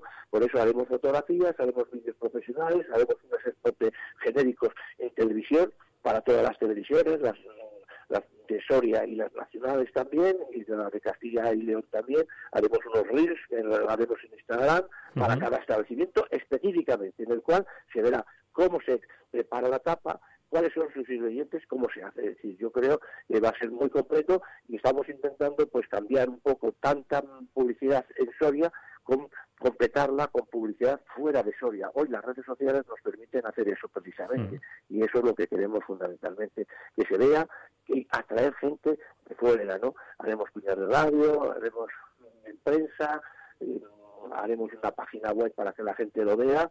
el año pasado hubo más de 6.000 visitas en esa página web, por ejemplo, ¿no? Y luego una cosa nueva que tenemos este año es que a través de paradores nacionales eh, he escrito un artículo y, un- y el cartel de, la, de este año y un artículo de la trufa en la revista de paradores de otoño, la que está Ajá. ahora viéndose en, los- todos los paradores nacionales, 20.000 ejemplares se van a, a- que luego se va a ver continuamente allá, que se distribuye también por muchos países la revista de paradores nacionales, pues no, pues para qué, para, para vender la trufa fuera de Soria. Y entonces, pues ahí va a ser el artículo ese de- de- del cartel, que tiene dos páginas en esa revista, pues en la cual se, se habla, pues eso, luego digitalmente también. Por lo tanto, no solamente es lo que se va a ver, se completa con una bolsa de la trufa donde se va a ver las cotizaciones actuales de la tapa, aquí en Italia y en Francia. Se va a ver también curiosidades de, de donde se publican, donde se donde se cocina, donde se se pu- pueden plantar, en qué tierras, ¿no? Bueno, pues todo eso se va a ver en eso. Y luego también tenemos que la colaboración de Vinos Castillejo de Robledo, bueno, pues porque es la empresa un poco que va un poco a publicitar el tema y que y el consumo de vino, porque maría muy bien y sobre todo, bueno, nos va a poder publicidad porque vamos a hacer unos sorteos de, de cajas de vino, de, de catalinos, en fin, una serie de, cuestiones que queremos poner de manifiesto pues para que la gente participe en simplemente en votar a la tapa, que más En votar. que considere. No vamos a tener ningún premio, porque a mí los de los premios no me gustan, porque todos participan con la misma ilusión. Y, y si yo quedo el primero o quedo el último, pues a veces parece como que no, no. Nosotros queremos todas las tapas son iguales, vota la gente y, el, y, y eso vota por, por una aplicación que hemos que hemos hecho, que se puede descargar en, en Android o en iOS, es decir, cualquier teléfono o en los, o en los iPhone también. Mm, Tienes todas las plantas, una ruta, porque te va marcando sobre todo para los que vienen de fuera, que no saben dónde están los establecimientos, hemos hecho la ruta. Y como por ese- esa descarga de, de esa, de esa aplicación te va marcando dónde están todos los bares que participan y puedes seguir la ruta, por eso decimos una ruta, ¿no? Y yo creo que eso es un poco lo que vamos a hacer.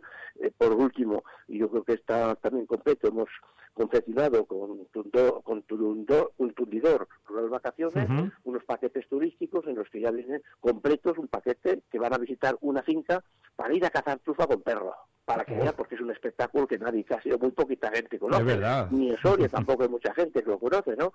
Y entonces, bueno, también en ese paquete entra que se quede luego otra noche y que vean la ciudad de Soria o la provincia de Soria. Por lo tanto, con, con Tundidor Rural Vacaciones hacemos esto para completar un poco ese paquete turístico que queremos confeccionar en eso. Y luego ya lo último que nos queda, pues es eso, que colaboramos con la Feria de la Trufa de Alejar, ¿no? Eh, en la cual vamos a apoyarla, como todos los años, bueno, pues para que esta feria de Alejar, esta feria que ahora se llama Feria de Soria, pues vaya teniendo cada vez más implantación y tenga hasta haya más más turistas también, ¿no? Por lo tanto es complementar un poco lo que queremos para nosotros también para otros, o sea, es colaborar con otras instituciones, ¿no? Entonces yo creo que es un programa amplio, Sí. completo y que desde luego lo que pretende es eso, mejorar un poco todo el sector de la trufa para intentar conseguir pues eso, más, más consumo, más visitantes y sobre todo, bueno, pues que venga más gente y que así de esa manera podamos tener un, en invierno unos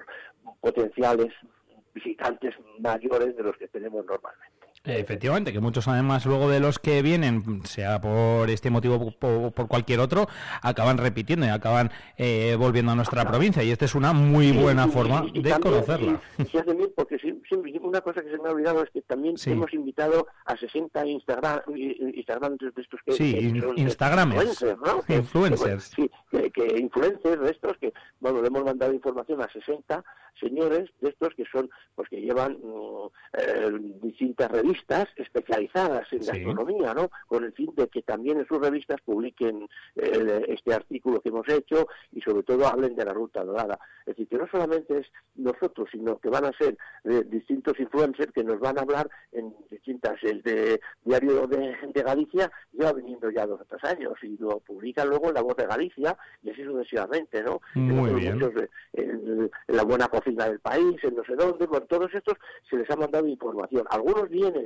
bueno, pues les acompañamos, le, le- le enseñamos unas cuantas tapas, unas cuantas rutas. Las pruebas, ¿no? A su aire haciendo, efectivamente. Y, y luego el boca a boca y el, y el verlo está publicado en, en muchos, en muchas revistas, que es, la época de la trufa cuando está más madura y sobre todo pues cuando está en, en mejor estado para poder ser, pues, disfrutar de ella, ¿no? Y bueno, pues yo creo que es mejor que, en este momento no hay ningún otro, por lo tanto, pues vamos a ver si podemos mejorar este sector.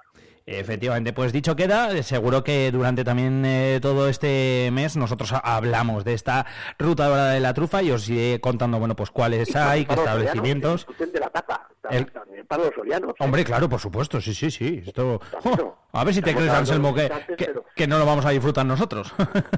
Por eso, por eso, por eso. Hay que empezar por uno mismo, ¿eh? Efectivamente, por supuesto que sí, cuenta con ello, con lo- conmigo por lo menos. Por eso. o sea que... Por eso. Anselmo, también tenemos que no, hablar, eh, eh, insisto y repito, hablaremos durante todo este mes de febrero de esta ruta dorada de la trufa. Yo me comprometo a, a ello y a deciros además todos los establecimientos, los platos que tienen cada uno, etcétera, etcétera. Eh, te tengo que preguntar también por esa reunión que también tenéis en esta jornada, ¿verdad? De jueves, si no me equivoco, eh, créditos Pues, de es las- sí, esto nosotros a las 10, pues a las 12, en el aula magna, No paras. una- otra reunión. Otra reunión en la cual va, va con- se compone de dos partes distintas, ¿no? Uno es la captura de carbono, los créditos de carbono que, bueno, pues pueden eh, obtenerse, ¿no? Y que se pueden ya obtener y entonces queremos mm, de- decirlo a los agricultores, bueno, pues porque pueden sacar otros 40 euros también por hectárea, ¿no? Es Mm. decir, hay que hacer un periodo de verificación el primer año, bueno, bien, pues explicar todo eso y luego el que quiera se puede contratar y el que no, pues no contrata y no pasa nada, pero que esté informado, por lo menos que esté informado, ¿no? Porque el la captura de carbono es muy importante para mejorar la salud de los suelos, muy importante porque mejora los suelos.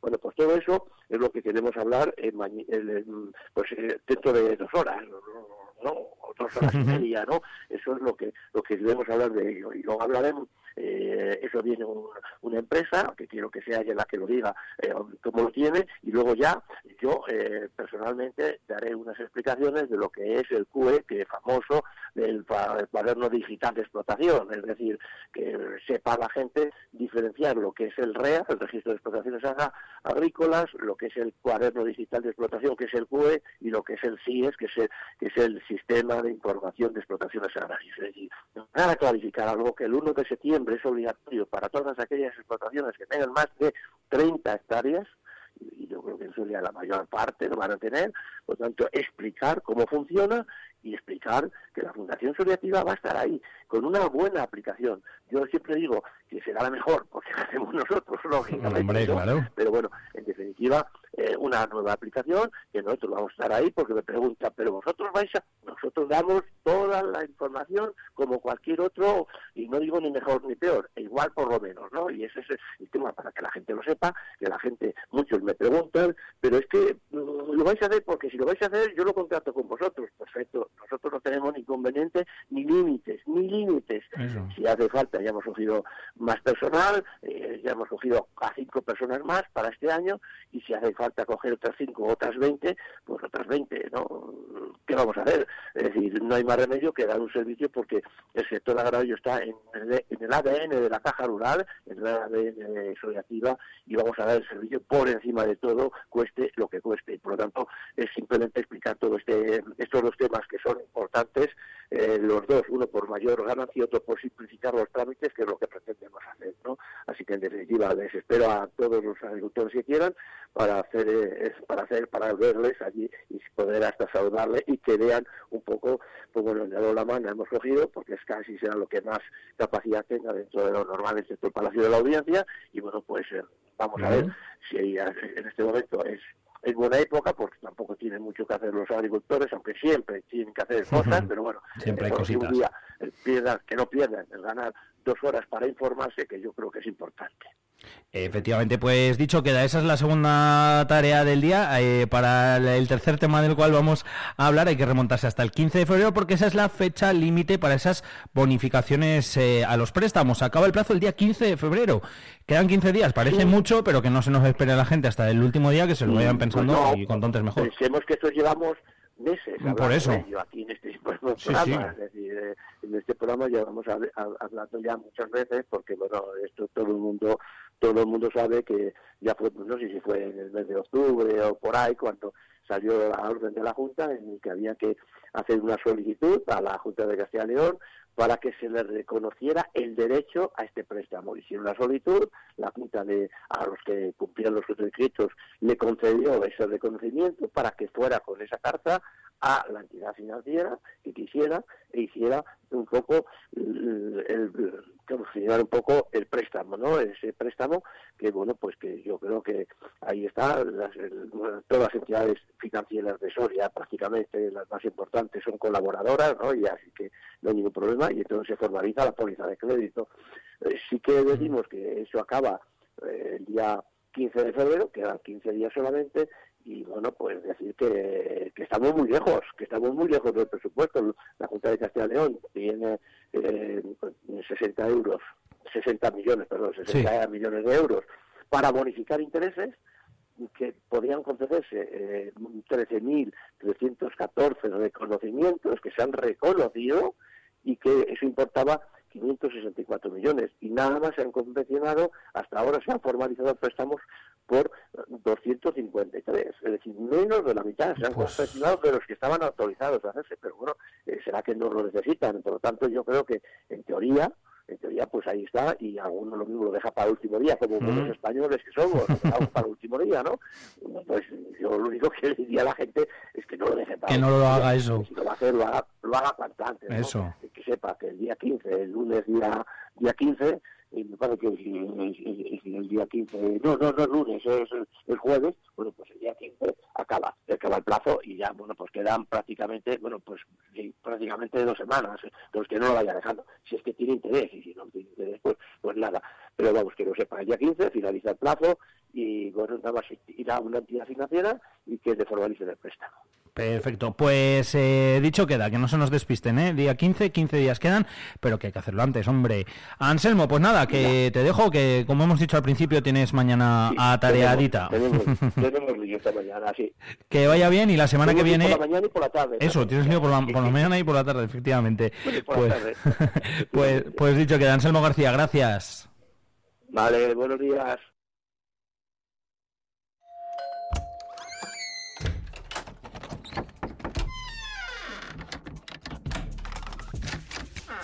El universo digital de tus hijos e hijas es todo un mundo.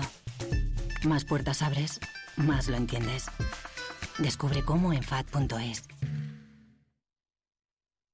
¿Tú qué radio escuchas? Vive Radio. Vive Radio. Fin tenemos algo diferente. Vive Radio. Vive Radio está guay.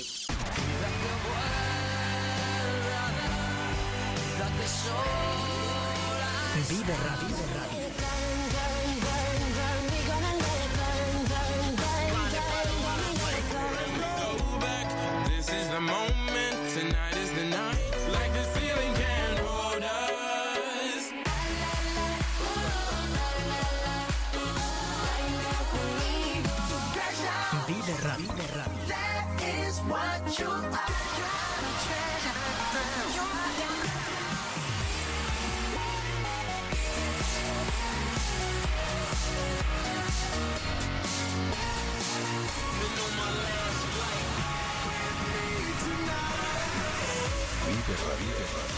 Siempre música positiva. La positiva. música que más me gusta es la que escucho en Vive Radio.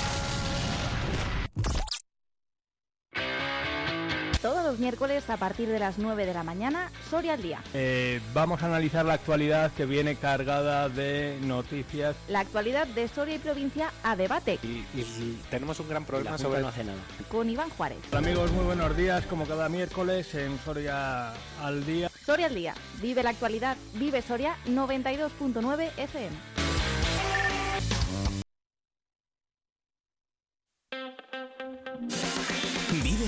Soria con Alfonso Blasco.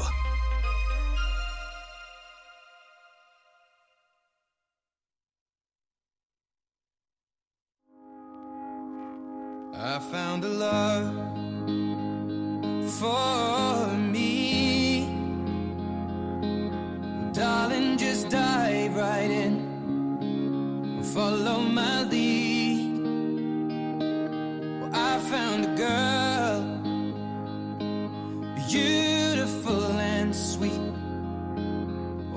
never knew you were the someone waiting for me. Cause we were just kids when we fell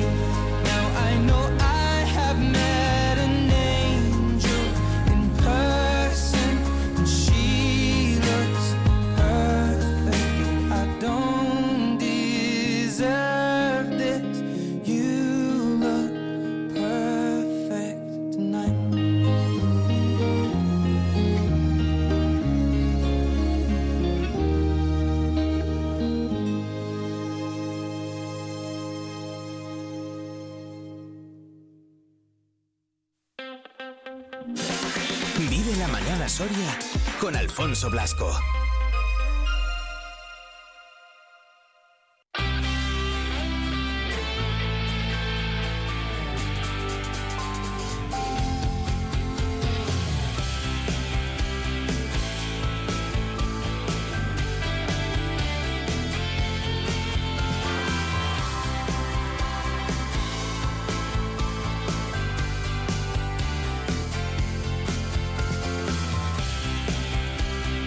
...53 minutitos los que pasan ya de las 9 de la mañana... ...continuamos aquí en el 92.9...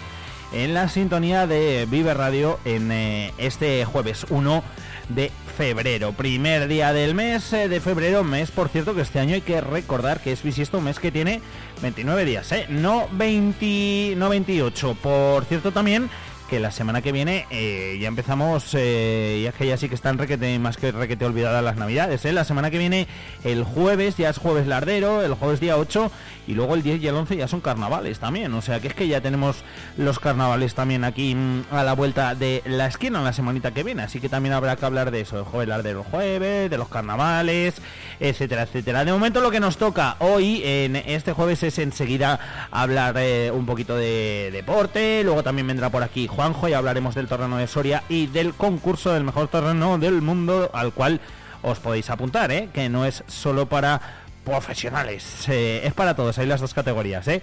Así que si tú crees que hace los mejores torrenos, pues mírate, puedes apuntar al concurso. Luego le preguntamos a Juanjo también eh, cómo apuntarse, qué hay que hacer, etcétera, etcétera, en alguna de todas las sedes que hay para participar en este concurso, en el de el mejor torreno del, del mundo. También habrá que hablar de movilidad, eh, tendremos eh, como cada jueves también a José Antonio Benito para que nos cuente un poquito, bueno, pues eh, consejitos, consejitos que son los que damos los jueves de cómo conducir, de andar seguros en la carretera, etcétera, etcétera. Más o menos ese es el plan que tenemos pensado, ahora casi casi llegando a las 10 de la mañana.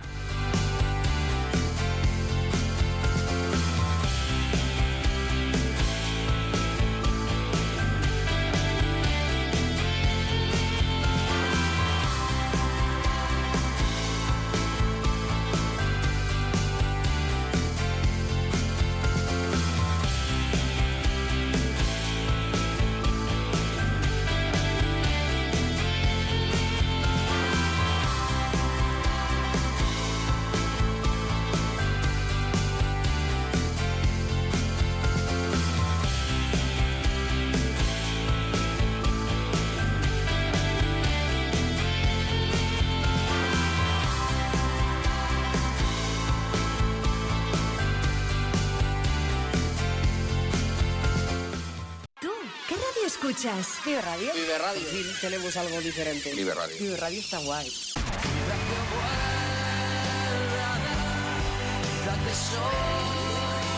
Vive Radio.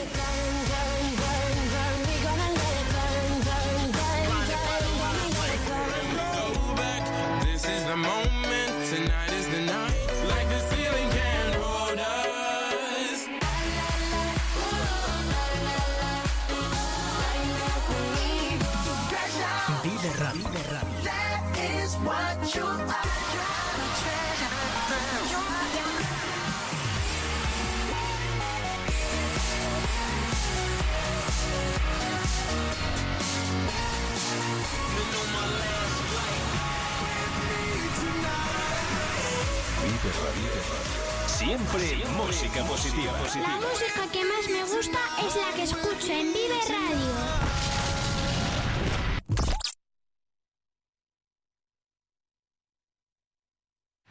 Vive Radio. Esto es Vive Radio.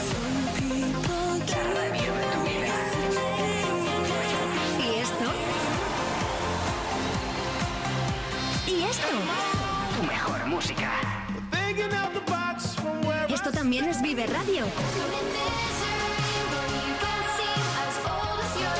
Vive Radio. Siempre con un poco más de vida.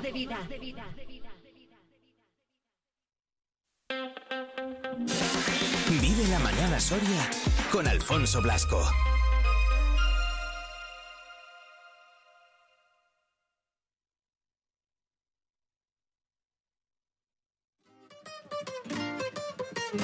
Oh, me love it, yeah, yeah. I'm alone, yeah.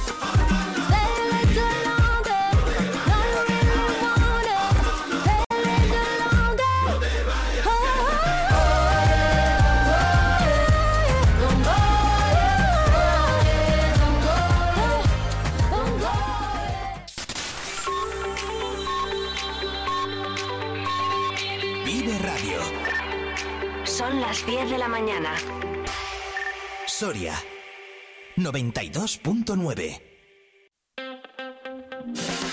Vive la mañana Soria con Alfonso Blasco.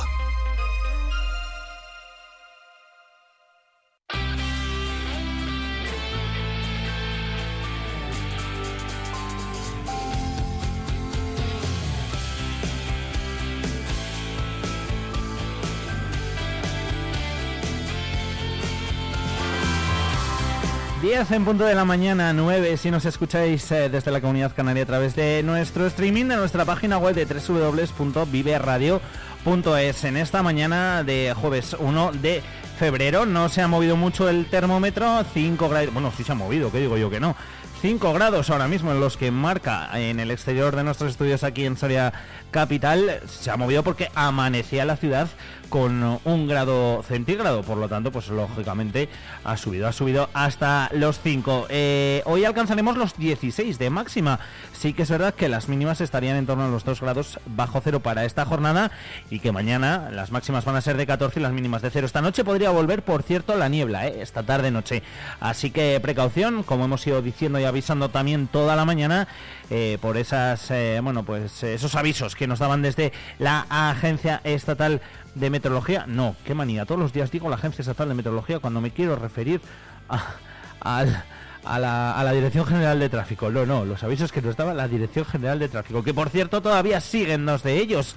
En la A15 desde el kilómetro 24 en Adradas hasta el kilómetro 37 en Bordejé. En ambos sentidos hay visibilidad reducida por la niebla. Y también en la A11 desde Quintanilla de Tres Barrios en el kilómetro 65 hasta el kilómetro 60 79 en Alcozar, aquí en Soria, en sentido creciente de la kilometración a nivel verde por visibilidad eh, reducida. Así que precaución, precaución si circuláis por esos tramos, como decimos, con un par de avisos por, eh, por la niebla. Niebla que como sí que os decía, y esto sí que lo dice la Agencia Estatal de Meteorología, la EMET, nos va a acompañar también durante esta tarde y durante la mañana de mañana. Luego ya al fin de semana se espera que luzca el sol, podemos llegar incluso hasta los 18 grados de máxima, las temperaturas mínimas se quedarán entre los eh, 0 y los 4 grados, en fin, que eh, va a ser un eh, buen fin de semana por delante y el inicio la semana que viene también va a ser bueno, eh, con temperaturas de hasta 14-15 grados y mínimas de un grado bajo cero. Parece que se ha adelantado de hecho la primavera, porque vamos, estas temperaturas son casi más propias del mes de marzo que, que de ahora, que de, que de este mes de enero-febrero, recién ha empezado febrero. En fin, con el tiempo poco o nada podemos hacer como digo cada día. Lo que sí que podemos hacer es acompañaros también como hacemos cada día aquí en la sintonía de Vive Radio hasta las 12 de la mañana con muchas cosas que contaros. Hoy, por ejemplo, es el Día Mundial del Galgo. Sí, el 1 de febrero se celebra el Día Mundial del Galgo, una fecha impulsada, por cierto, por asociaciones de amigos de galgos que tratan de concienciar al público en general de los maltratos a los que son sometidos estos animales e intentan darles una segunda oportunidad, rescatándolos y ofreciéndonos también en adopción como animales de compañía. En España se crían miles de galgos al año para la caza. Durante la temporada de caza de octubre a enero viven, eh, bueno, pues eh, algunos de ellos, no todos en unas condiciones que la verdad que no son buenas. Eh, no todos, eh, insisto y, repito. eh, esto, bueno, pues a veces provoca eso, que haya crías incontroladas y el abandono también masivo de perros al final de algunas de esas temporadas de, caza.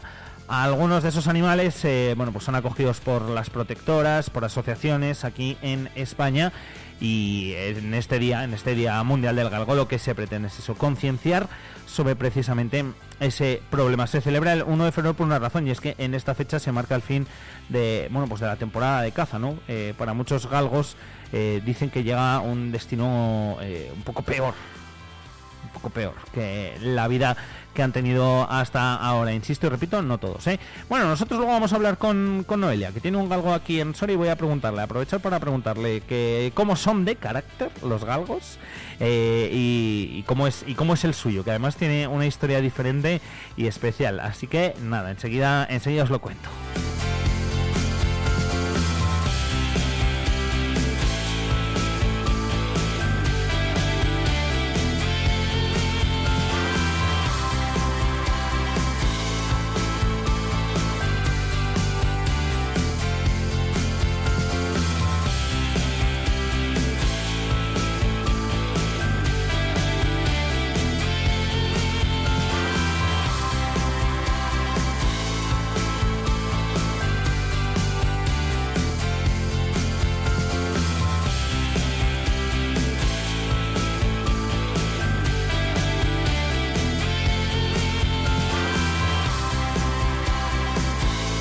preparando, por cierto, el lápiz y papel eh, para contaros luego las claves eh, que os vamos a dar para apuntaros precisamente al concurso El Mejor Torreno del Mundo, que luego a las diez y media estará por aquí Juanjo, que hay mucha gente que hace torrenos, los hacen muy bien, muy, muy, muy ricos en su casa. Oye, pues mira, que es momento de lucirse y de saber si está entre los mejores del mundo, de los mejores que se hacen aquí en nuestra, en nuestra provincia.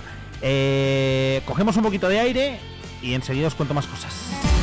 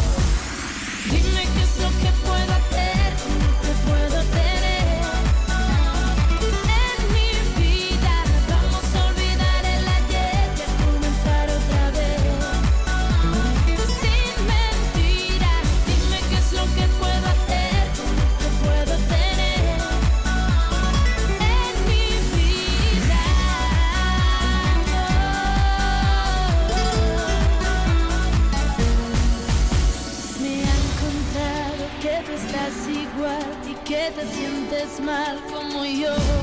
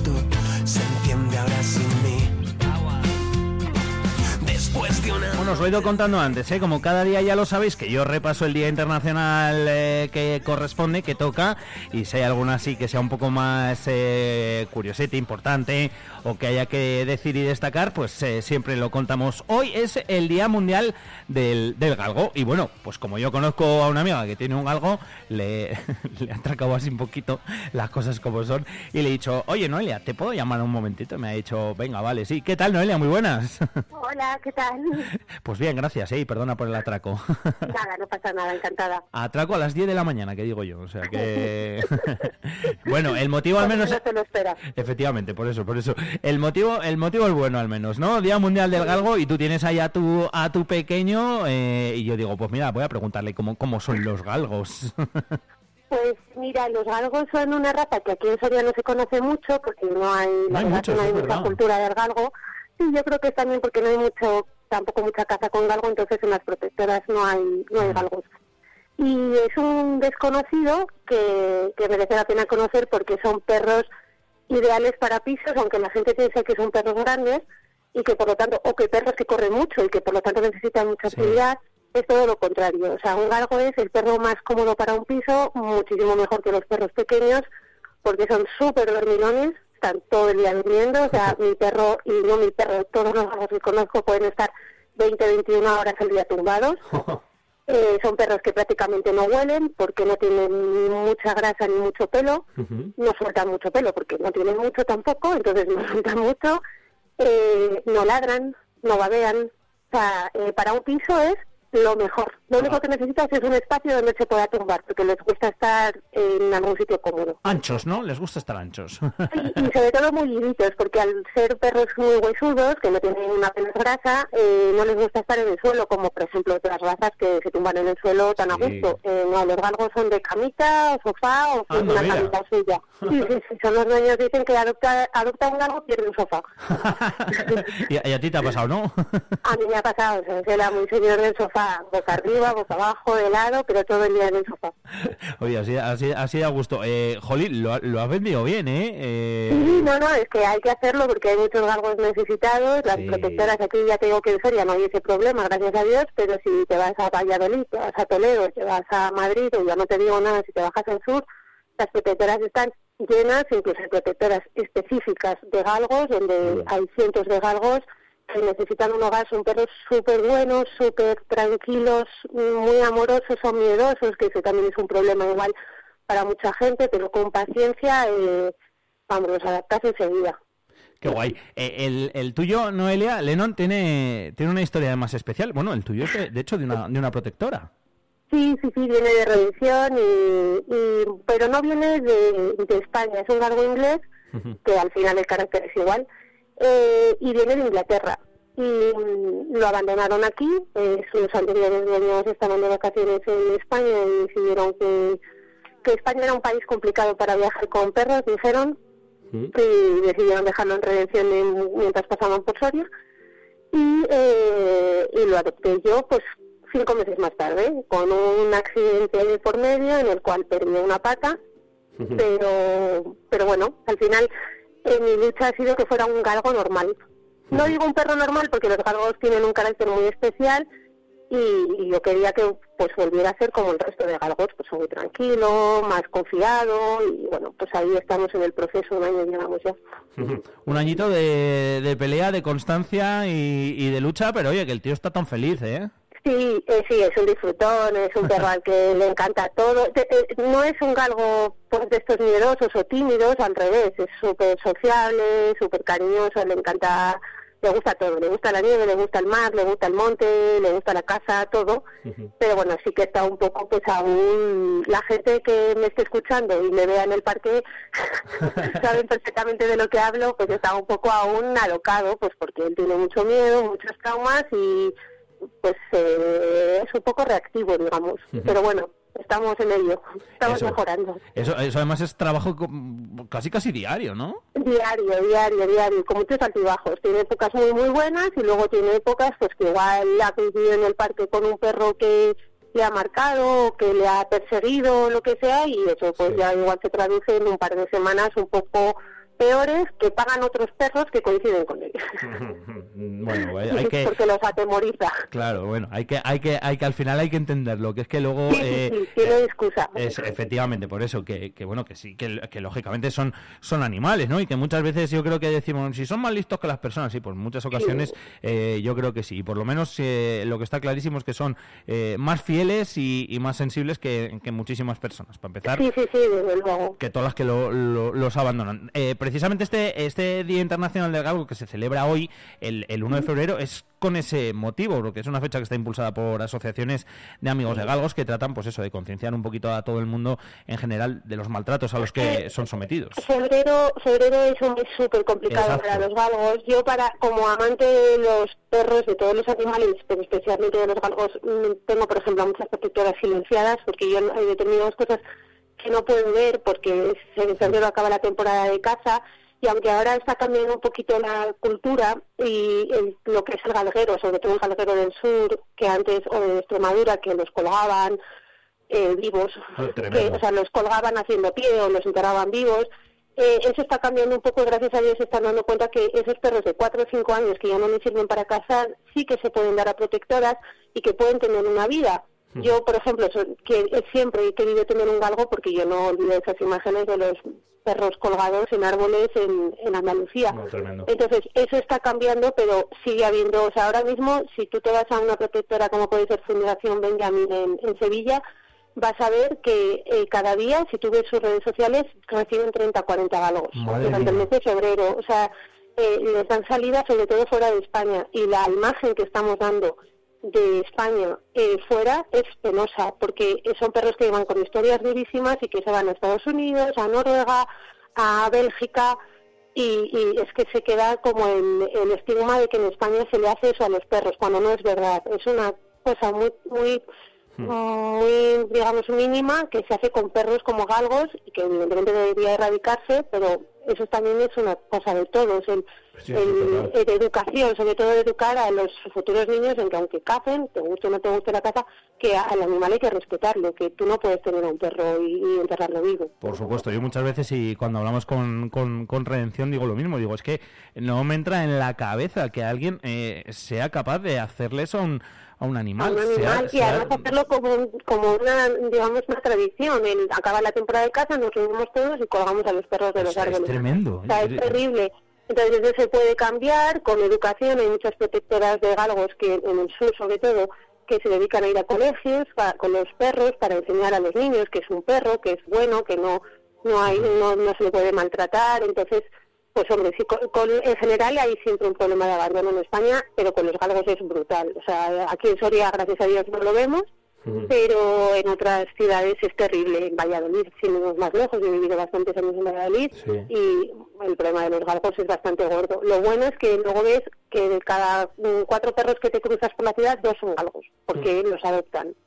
Esa es, la, esa es la parte buena, que pues que todavía queda gente eh, sensible y que, y que al final, bueno, pues eh, adopta, adopta eh, Claro, cual- sí, cual- sí. cualquier raza y un algo, un- y un algo en, en especial. Eh, especial. Siempre que hablo con redención digo lo mismo, a- adoptar, que igual hay gente pues que tiene un poco ahí el, la conciencia de lo de adoptar, ahí es que si voy a adoptar un, una- un, un animal, un perrito, igual es un perrito con problemas. Bueno, no, pu- puede que sí o puede que no. Si tiene problemas y, y, el- y tu caso es clarísimo, Noelia, lo que hay que hacer es, pues bueno, pues poner una solución y ya está. Que luego esté hiper mega compensada con lo ves cómo evoluciona y con todo el cariño que da sobre todo.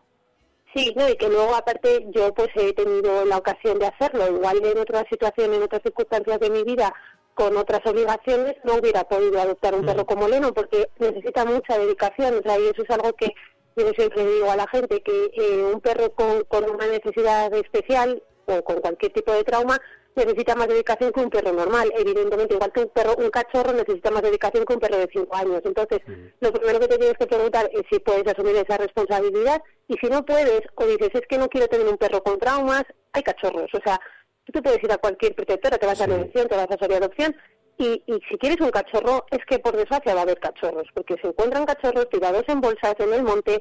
O sea, que eh, siempre mejor adoptar. Eh, pues bueno, a ver, yo entiendo que hay gente que tiene el capricho de una raza, pastor alemán, yo que sé, un perro mm, chihuahua, perros Mm. más mm, que, pues, que te gusta esa raza.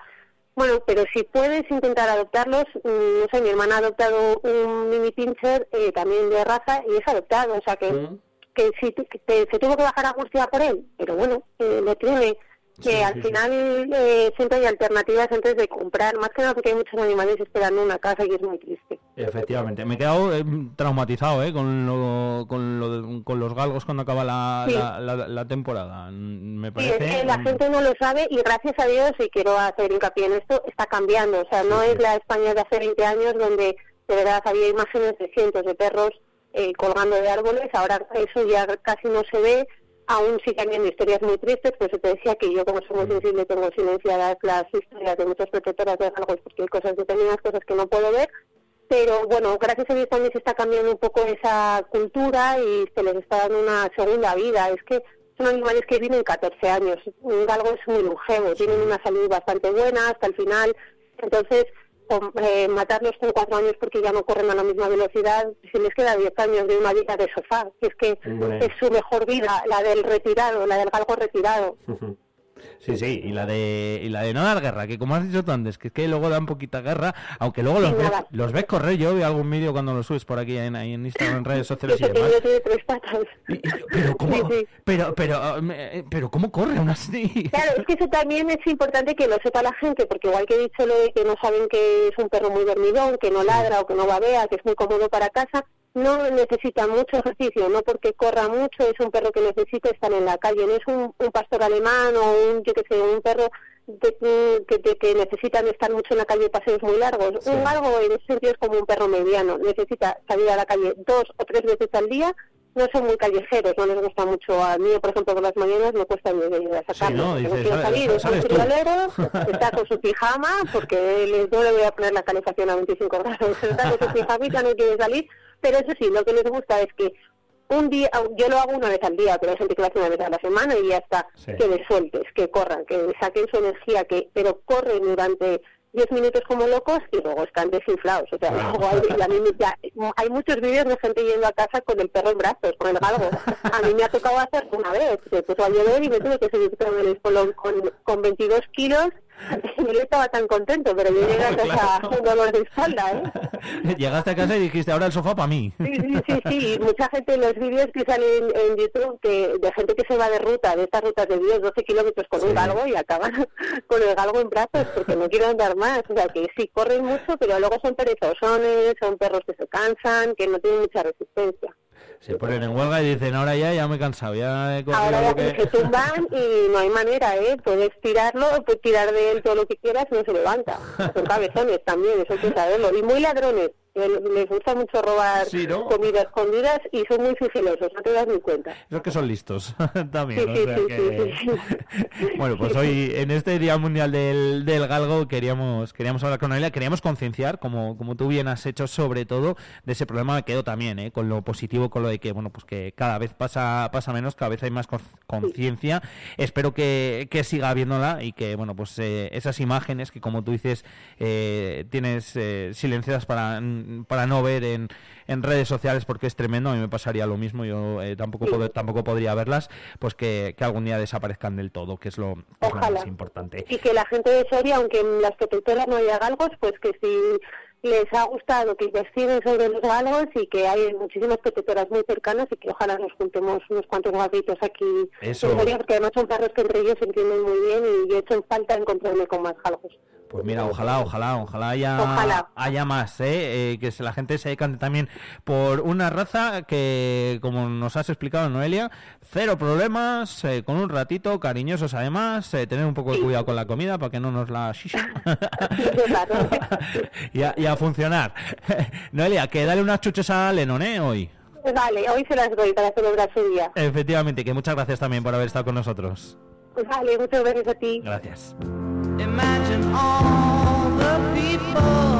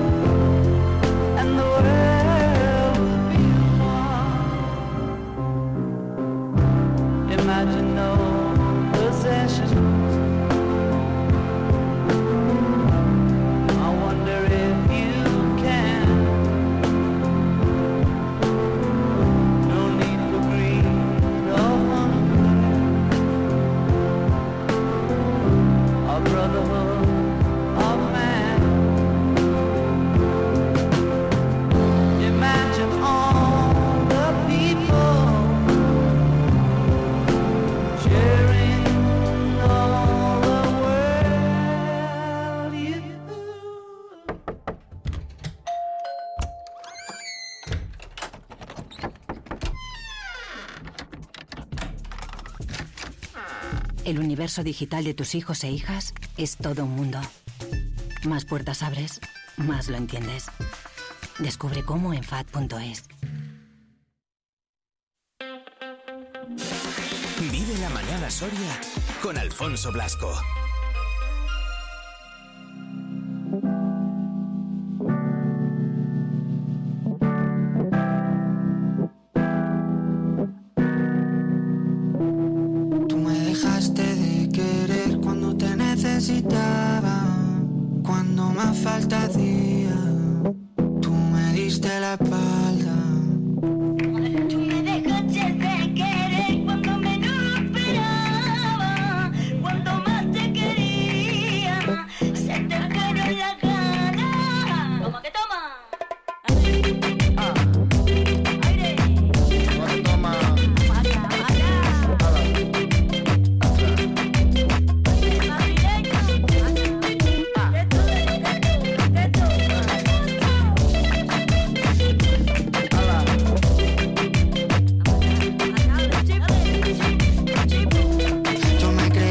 era el más cabrón, pero me estoy notando el corazón.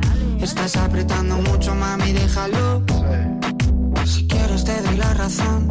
Yo lo único que quiero es largarme de aquí. Me da igual dónde puedes elegir. Algún día dentro de poco me voy a arrepentir de haberte confesado lo que me hace sufrir. Tú me dejaste de querer cuando menos lo esperaba.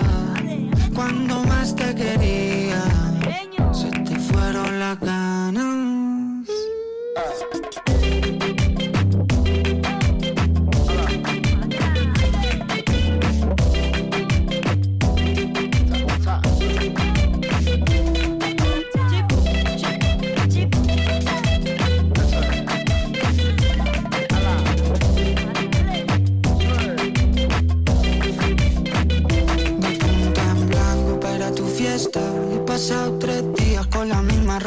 está loco por ti, perdiendo apuestas.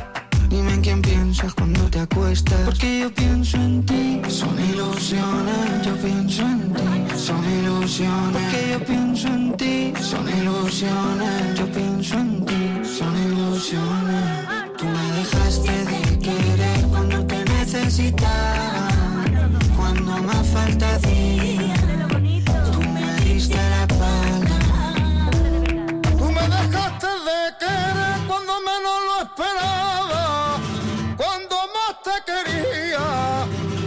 te fueron las ganas.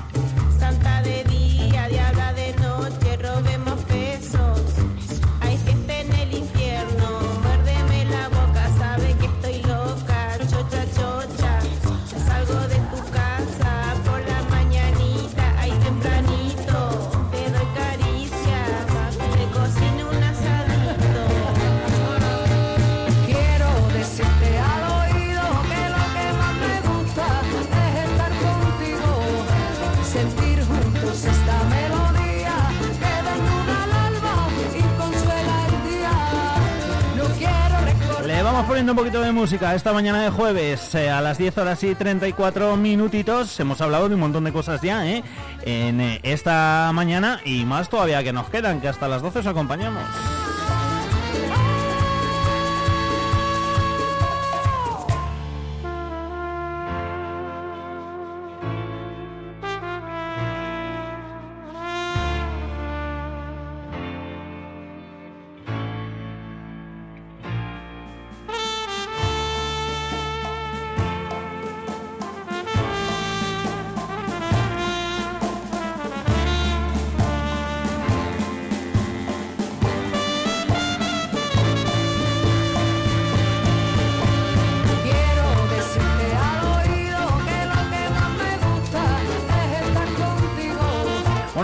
También esta mañana de esa ruta dorada de la trufa, que por cierto ya se ha presentado de manera oficial. Lo ha hecho a las eh, 10 de la mañana. Se celebra durante todos los fines de semana de febrero de 2024.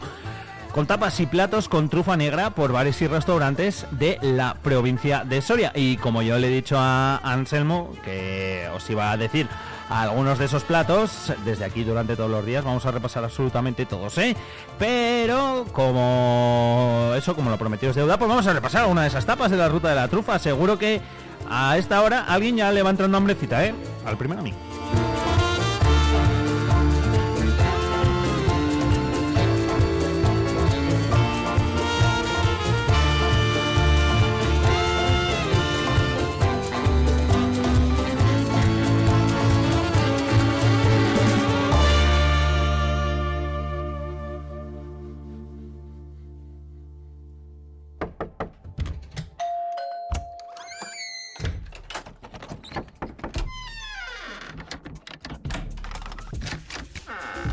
Universo digital de tus hijos e hijas es todo un mundo. Más puertas abres, más lo entiendes. Descubre cómo en FAD.es. Esto es Vive Radio.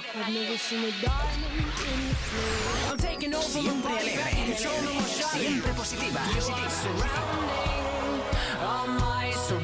¿Y esto? Música que viaja está de buen humor. ¿Y esto?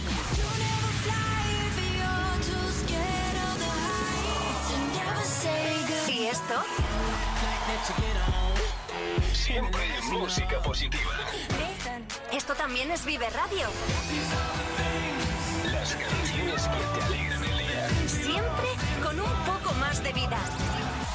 Vive Radio.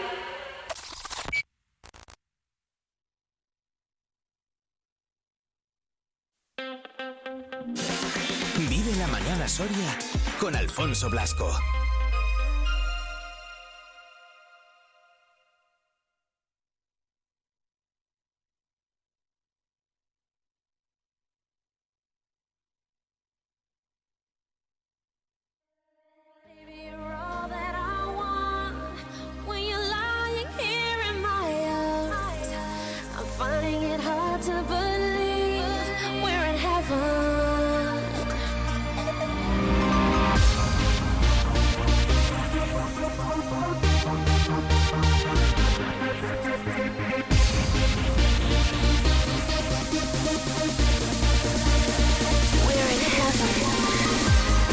8, casi 39 minutitos los que pasan ya de las 10 de la mañana. Eh, no sé si habréis almorzado o no a esta hora o sois de almorzar o no, que eso luego ya cada uno, ¿eh? Cada uno cuando puede, cuando quiere y lo que quiere. Pero vamos, que en muchos de esos almuerzos, y de hecho en las barras de... Yo creo que prácticamente la totalidad, me atrevería a decir, el 100% de los eh, bares de aquí de Soria están en esas barras los torrenos, torrenos de Soria, del cual vamos a hablar ahora mismo porque ya lo habéis escuchado, ya os lo he contando, tenemos en marcha ese concurso, el de el mejor torrano del mundo, Juanjo Delgado, director de la marca de Garante Torrano. Soria, ¿qué tal? ¿Cómo estamos?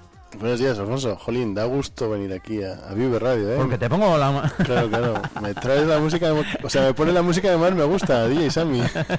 lo sé, lo sé, lo sé, pero dijiste un día y me quedé con la copla y dije, venga, me gusta además mucho esta canción, ¿eh? Sí, Eh, sí. La, la de Given, o sea, que, que mira que tiene versiones, ¿eh? Diferentes, Es pero... muy buena, es un pelotazo Sí, de los años 90. Y Total. nada, empezar la mañana hablando de Torrendo y escuchando esta música, Ah, pues energía ya para, para afrontar lo que queda de semana. Energía por, por doble partida, ¿eh? La que nos da el torrendo y la que nos da también la música, ¿verdad? Eso es. Eh, eh, ¿Cuántas ediciones van ya del mejor terreno mundo? Pues mira, es un debate que tenemos. justo, justo ahora lo hablaba con un fabricante, me dice, ¿qué ediciones? Digo, pues la 2024. pues llegó un momento que, mm, que dijimos, mira, vamos a poner como edición el año que, que corresponda. Te cuento por qué, porque nosotros como marca de garantía nos incorporamos a este concurso, que los creadores fueron los del Virrey para Fox. Y cuando estábamos arrancando con el torrendo en 2013 nos llamaron y nos dijeron, oye, ¿qué os parece? Tenemos este concurso, ¿qué os parece si, si nos ayudáis y lo hacemos entre ambos? Entonces, en 2013 nos incorporamos con ellos y ellos llevaban haciéndolo, pues no sé si desde 2010 o 2011 o algo así. y se ha hecho desde entonces, salvo en el 2021, porque en el 2020, a pesar de la pandemia, concluimos el concurso el 8 de marzo. O sea que justo, justo antes de, de todos los cierres y todo lo, lo- lo que conllevó la, la pandemia del COVID-19. Eh, pero bueno, nos, nos dio tiempo de hacerlo. Entonces, pues no sabemos exactamente qué edición es, pero supongo que la 14 o la 15 o bueno, no, no sé. La 2024, vamos, Eso, a, la- vamos a dejarlo ahí.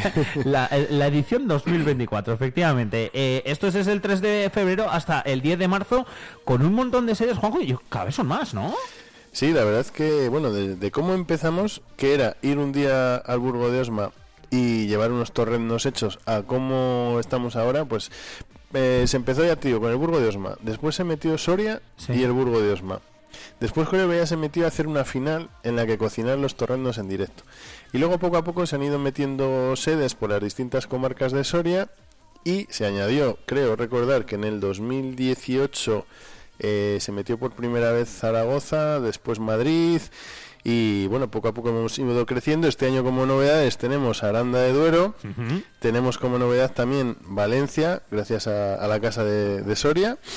Y, y bueno, luego dentro de las distintas comarcas de la provincia, pues que van cambiando las sedes. Este año la sede de Tierras Altas es Villar del Río, previamente había sido San Pedro Manrique y Yanguas. Y este año hemos querido meter en, en Pinares, hay gente que piensa que es Pinares, otros que no, pero bueno, está muy cerquita, está en esa, en esa comarca que es Guijosa, que es un pequeñito Sí. pueblo, que es una pedanía de Espeja de San Marcelino. ¿Y por qué se hace allí? Bueno, pues porque nos lo propusieron desde allí, eh, los del equipo de, de Soria está de moda, y nos pareció, nos pareció muy bien, porque es una manera también de, de incentivar y de que ver que no solo esto se hace en sitios grandes como Valencia, Madrid o Zaragoza, que también hay que acordarse de los pueblos más pequeños de la provincia y estamos seguros y vamos y la experiencia que tenemos que en los pueblos pequeños funciona muy bien la gente se implica a tope porque al final en un sitio grande pues bueno hay muchas actividades y esto se diluye un poco pero en un sitio pequeño eh, la gente de los pueblos pequeños está deseando de que haya algo para poder participar. Entonces va a ser un, un éxito rotundo. Y bueno este año digamos que la la ronda de Pinares pues es en Guijosa. Eh, el que quiera participar y el que quiera apuntarse mm, está dispuesto a ir donde haga falta. Hombre, y tiene opciones, ¿eh? Además para, Sí, sí. para acercarse. Soria, el Burgo de Osmaba, eh, Valencia, Aranda, Villar del Río, Madrid, Guijosa, Olvega, Zaragoza, en fin. Oye, ahora que decías de, de Valencia, eh, bueno, no sé si te, lo, si te lo mandaría David, que hacen como unos encuentros eh, gastronómicos y demás. Se me mandó el otro día por aquí unas fotos haciendo ahí torneos en Valencia, que dice que no, que no triunfan también en Valencia. Y dice, si cada vez que hacemos torneos aquí es una locura. Sí, sí, sí. Esto va, la verdad que va más. Fíjate que hace unos años, en el 2015, estuvimos en una feria en Valencia y nadie conocía el, el torrendo de Soria. Fíjate, eh, no hace tanto de eso. Mm, Pues eso, hace ocho años y medio. Mm. Y, y ahora la verdad es que, que- que está triunfando, sobre todo en, en la costa. Y bueno, y allí está haciendo una muy buena labor la Casa de Soria en Valencia. Sí. Todos sabemos que las casas de Soria son unos grandes embajadores de la provincia, pero en el caso de Valencia es una casa nueva, no sé si lleva cuatro o cinco años, como No mucho, es la mucho, ¿no? última. Sí, cuatro o cinco llevará. Es la última en incorporarse y todo empezó por un jueves lardero, que empezaron a organizar el jueves lardero y, y a raíz de aquello pues crearon la Casa de Soria y, y, bueno, pues están haciendo muchas actividades, sobre todo en torno a la gastronomía y, y, bueno, pues con el torrendo la verdad es que no podemos estar más agradecidos a la labor que desarrollan y por supuesto también a nosotros nos ayuda muchísimo la Casa de Soria en Madrid cuando organizamos allí el concurso y el Centro Soriano de Zaragoza. ¿Qué sería eh, del- de este concurso si no fuera por toda la gente que, que colabora en todas las, las sedes donde lo organizamos? Eh, oye, Juanjo, yo siempre digo que esto tiene como las dos vertientes, para profesionales y para aficionados. Eh, porque igual hay gente que nos está escuchando y que dice, oye, pues mira, con los ricos que los hago yo. Bueno, pues es que os podéis, os podéis presentar. Claro, claro, hay que animar sobre todo a aficionados, a Por eso. profesionales. Bueno, las inscripciones más o menos van muy bien. En Soria del Burgo, que son las primeras de este fin de semana, no es va a que haber para problema. profesionales, luego te preguntaré, pero para profesionales el que gana es un, es un, Sí. pelo- es un pelotazo. Luego recordaremos los restaurantes que han ganado. Por eso, vale. Y a cualquiera de ellos le, le podemos preguntar qué ha significado y qué ha supuesto en su establecimiento el ganar el concurso.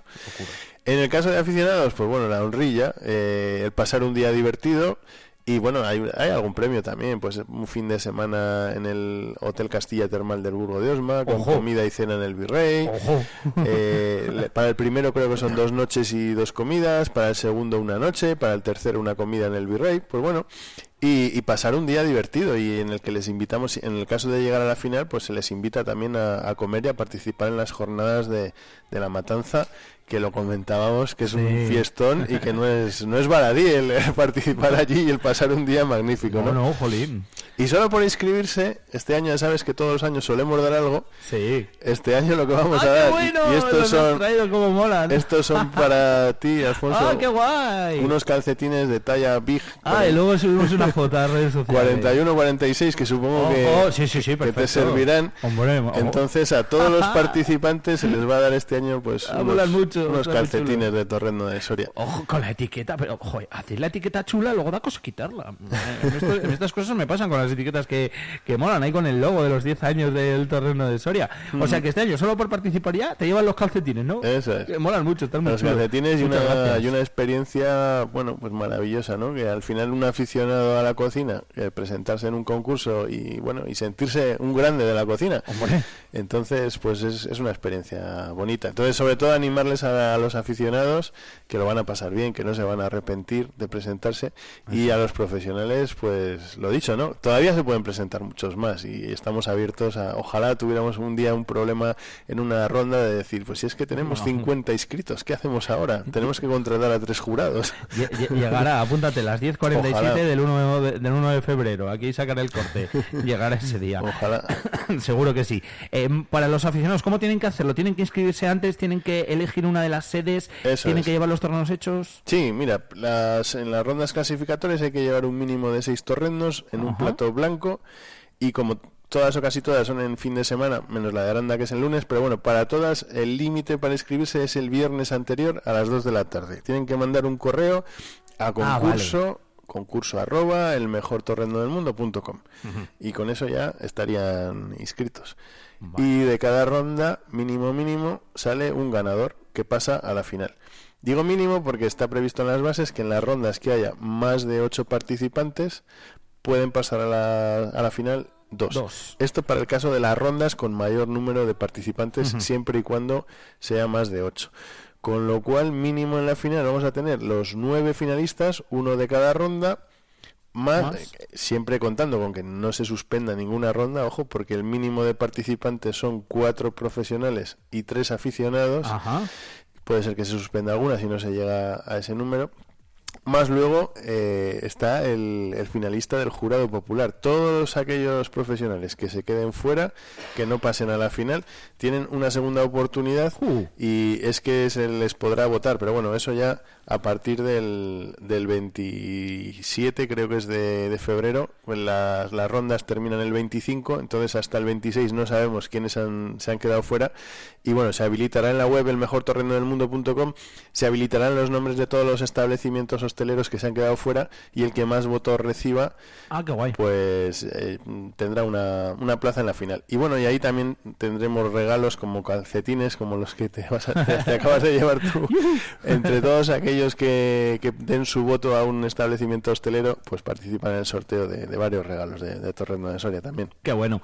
Eh, a ver, que a la gente no le dé cosa el, el presentarse. Yo eh, un año estuve, estuve de jurado y al final, ahí lo primero, eso es una fiesta, lo primero, porque te lo, te lo pasas bien. y, lo, y lo segundo, eh, es, es que es mm, extremadamente sencillo. Es que lo único que tienes que hacer es, pues eso, inscribirte antes, llevar el plato y ya. O sea, allí no hay que eh, hablar, no hay que eh, presentar nada, no hay que decir cómo lo has hecho, etcétera, etcétera. De hecho, las catas, lógicamente, son, son a ciegas. eh, punto, pues tú los llevas, esperas allí, tranquilamente, el jurado los prueba, valora eh, y, y ya está. ¿Qué, qué pasas? Pues mira, genial, a continuar con la experiencia. Que no, pues ya te has llevado una y sobre todo el, el gusanillo de decir, mira, el año que viene os tengo que volver a, a intentar hacer, hacer otra vez. Eso Eh, es. Es que por eso lo digo, que es que a la gente que no le dé reparos ni de cosas. Y hay que seguirse presentando, porque Claro. si te presentas un año y no ganas, mm, bueno, pues hay que seguir intentándolo. Eh, de hecho, Es que, todavía... es que, ojo, eh, la gente, ojo, que yo el año que estuve de jurado dije, madre mía, digo, pero la gente, ¿cómo hace los torrenos? Esto es una maravilla. o sea, Claro, el que se presenta es porque tiene claro que puede ganar, porque tiene unos torrendos que son de nota. Efectivamente. Y claro, el jurado lo, lo tiene muy difícil. Pero fíjate cómo es el nivel, Alfonso, que todavía no ha sido nadie capaz de ganar en dos ediciones. Todavía no ha habido ningún profesional, aficionado sí. Tenemos ahí a Javier Jiménez de Olvega, que si mal no recuerdo ha ganado ya tres años. Y, y en profesionales todavía nadie ha ganado. Vamos a recordar un poco quiénes han sido los sí. últimos ganadores. El vigente campeón, el restaurante Antonio de San Esteban de Gormaz. Que tenemos un vídeo por ahí colgado en redes que dice: Os animo a participar, pero Sí, es que sepáis que este año queremos ganar nosotros otra vez. ¿Quién revalidar el título? Eso es. Ya nos lo decía el año pasado también Ángel Ortego del Mesón El Portalón de San Leonardo de Yagüe, el ganador del 2022. En el 2020, Casa Augusto Arranz de Ujú. Soria. 2019, el Condado del Motores de San Pedro Manrique. 2018, la Cantina de Cueva de Ágreda. 2017, el Hogar de San Leonardo de Yagüe. 2016, la Chistera de Soria. En el 2015 fue una persona particular, Mari Carmen Barranco, porque Ah. en ese momento no diferenciábamos entre profesionales y aficionados. Ahora sí, ahora hay dos categorías. En el 2014 la Casa Rural La Prensa de Vino de Peñalaba de San Esteban. Pues yo creo que les podemos preguntar a cualquiera de ellos cómo ha sido el, el impacto. La verdad es que todos ellos se siguen presentando. ¿eh? Eso quiere decir, eso es muy buena Eso señal. ya significa algo. Eso quiere decir que, que al final los años que han sido los ganadores y bueno, y a pesar de que ahora mismo mm, los que no es el ganador vigente, pero bueno, lo siguen manteniendo, ¿no? Sí. Y, y pueden tienen car- el presumir. cartelito, efectivamente. Sí, sí, sí. Yo creo que el que el que gana lo rentabiliza con creces. No solo el que gana, sino los finalistas también. Y, y bueno, pues tampoco hay que decir mucho más porque porque ellos lo saben y, y se siguen presentando. Sí, sí, lo dicen, ¿eh? además. O sea, que es que, y que luego hay mucha gente que, que bueno, que, eh, jolín, que ya no solo por el atractivo de, de tal, que se sigue manteniendo y que digo que aparecen muchos carteles, sino que es que además, eh, Juanjo, luego la repercusión que tiene. Porque bueno, pues eh, vosotros desde la marca de garantía durante todo ese año también contáis con, con ellos eh, para actividades, para ferias, etcétera, etcétera. Y, y eso, pues bueno, que no, además de repercusión económica, también es marca. Sí, sí, de hecho este año el ganador está previsto en las bases que venga con nosotros a cocinar un día a nuestro stand en Alimentaria en Barcelona. Un día el ganador profesional y otro día el ganador de aficionados. Entonces, bueno, pues es un muy buen escaparate para darse a conocer Bueno. en, en Alimentaria. Eso es lo que ponen las bases. Luego, aún así, nosotros solemos contar con, con los ganadores profesionales, pues cuando hay algún evento también en el que hay que cocinar torrendos en directo y va la marca de garantía, si ellos pueden y les apetece, pues también solemos contar con ellos, ¿no? Pues al final, bueno, pues el, el- el ganador, pues hay que darle visibilidad. Y los medios de comunicación nacionales pues eh, se preocupan mucho por nuestro concurso. De hecho, ya llevamos eh, unas cuantas ediciones que a la final siempre viene alguna televisión que luego saca una televisión nacional. Vosotros, por supuesto, las televisiones eh, locales y, y regionales estáis siempre ahí desde el principio. Pero bueno, en los últimos años los medios nacionales pues también Se están haciendo eco de- del concurso y eso es muy importante para el torrendo para Soria y claro para los ganadores también y para los que los que llegan a la final Por supuesto, se- sigue siendo repercusión. Mira, nos manda por aquí Tomás un, un oyente un WhatsApp y, nos dice, pídele directamente que te invite a ser jurado, que lo estás deseando, que, que ya lo he sido. Claro, ya sí, lo sí, fui, ya sí. lo fui, no me acuerdo en qué año, hace dos años, dos, dos o tres creo que, que fui en el casino, en el de aquí de Soria. Ujú. De Me hecho, me lo pasé bien, eh, pero mucha responsabilidad también, también te digo. Siempre solemos tener a, a algún compañero tuyo de, de los medios. Este año también hay una compañera de, de la SER, en este caso. ¿A quién le ha tocado? Isabel. Este Ah, año va a estar Isabel. Isabel González. El año pasado estuvo Víctor, el compañero de, de Onda Cero, Sí. también. Y bueno, pues siempre, siempre nos gusta también pues a los medios que tanto hacéis también por este concurso para darle visibilidad, pues bueno, que haya un representante de, de los medios de comunicación en algún jurado. Así que bueno, contigo Alfonso podemos contar para, para otra para otra ronda, para otra sede. Eh, ya, ya, ya veremos. no, me lo pasé muy bien, ¿eh? La verdad que, que sí, que, que lo, que lo disfruté. Además, era eh, fue por la mañana, yo creo, ¿verdad, Sí? Eh, en Soria, lo solemos, mañana, por en cierto. Soria lo solemos hacer por la mañana. Ah, ¿no? En- vale. en, algunos sitios es por la tarde. Ah, sí, bueno, si lo Por aquí. ejemplo, en, en Olvega es por la tarde, en Valencia es por la tarde. Y en la mayoría suele ser por la mañana y sábado o domingo. Ya decimos que este año como novedad Aranda es lunes. La verdad es que bueno, en algunos sitios prefieren que sea un, un día u otro, pues por lo que por lo que se lleve allí o porque le pille mejor o peor a la hostelería. En el caso de Aranda me imagino que se hace lunes, pues porque es el día que cierra la hostelería. Claro. En general, hay algunos que no, y a lo mejor pues le pilla mejor a, a los hosteleros presentarse. Es verdad, son todos a, a las 12 de la mañana. Yo lo estoy mirando y os invito a que lo hagáis en la página web del mejortorrenodelmundo.com. Si no, si lo ponéis en Google concurso todo Mejor Torreno del Mundo también os va a salir, os va a salir la primera y ahí es donde directamente eh, lo vais a tener, lo vais a tener todo, las sedes, los días, las horas, etcétera, etcétera, para que os la apuntéis eh, para, para la que queráis ir o presentaros, lógicamente. Eh, mm, Me está entrando hambre, Juan. es que estaba leyendo el WhatsApp. La gente de medios eh, tenéis y dais visibilidad, pero tenéis poco criterio con la panceta. No, porque va, no, no, no, en absoluto. Que luego está muy muy ricos. Yo aquella vez me lo, me lo disfruté muchísimo. O sea que y, a, todos los que inviten a, ser jurados también es otra forma de vivirlo y de, y de disfrutarlo.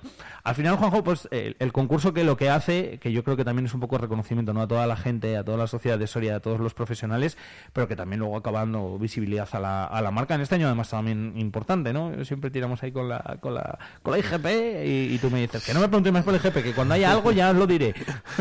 Bueno, este año además, como ha sido nuestro décimo aniversario, bueno, seguimos celebrando hasta, yo creo que hasta julio de 2024, Ay, ay. que es cuando ya llegue el undécimo aniversario, pues vamos a seguir celebrando el décimo y utilizando el logotipo que se ha hecho específico. Por supuesto. Y es bueno, pues es un año especial. ¿Y qué mejor broche sería, pues que eso, que tener ya la IGP y poder comenzar a, a vender con la IGP?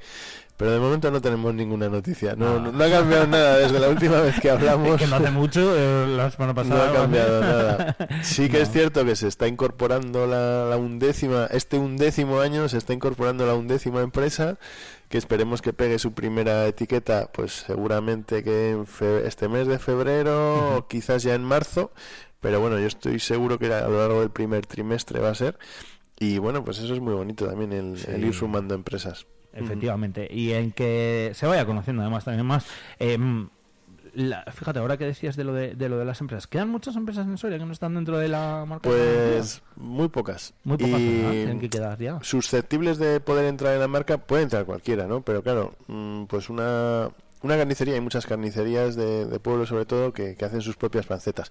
Una carnicería que a lo mejor hace, yo que sé, 10 pancetas a, a la Mm, semana, no le interesa económicamente, porque es más lo que tiene que pagar de, de la auditoría anual que se hace que lo que se va a poder rentabilizar de la marca de garantía. Entonces, digamos que para ser rentable pues hay que hacer un mínimo de kilos, que ahora mismo en la provincia yo creo que hay muy poquitas empresas que, Mm. que podrían entrar más, pues igual dos o tres más, pero bueno, hay algunas con las que tenemos conversaciones y bueno, pues a lo mejor acabarán entrando, ¿no? También.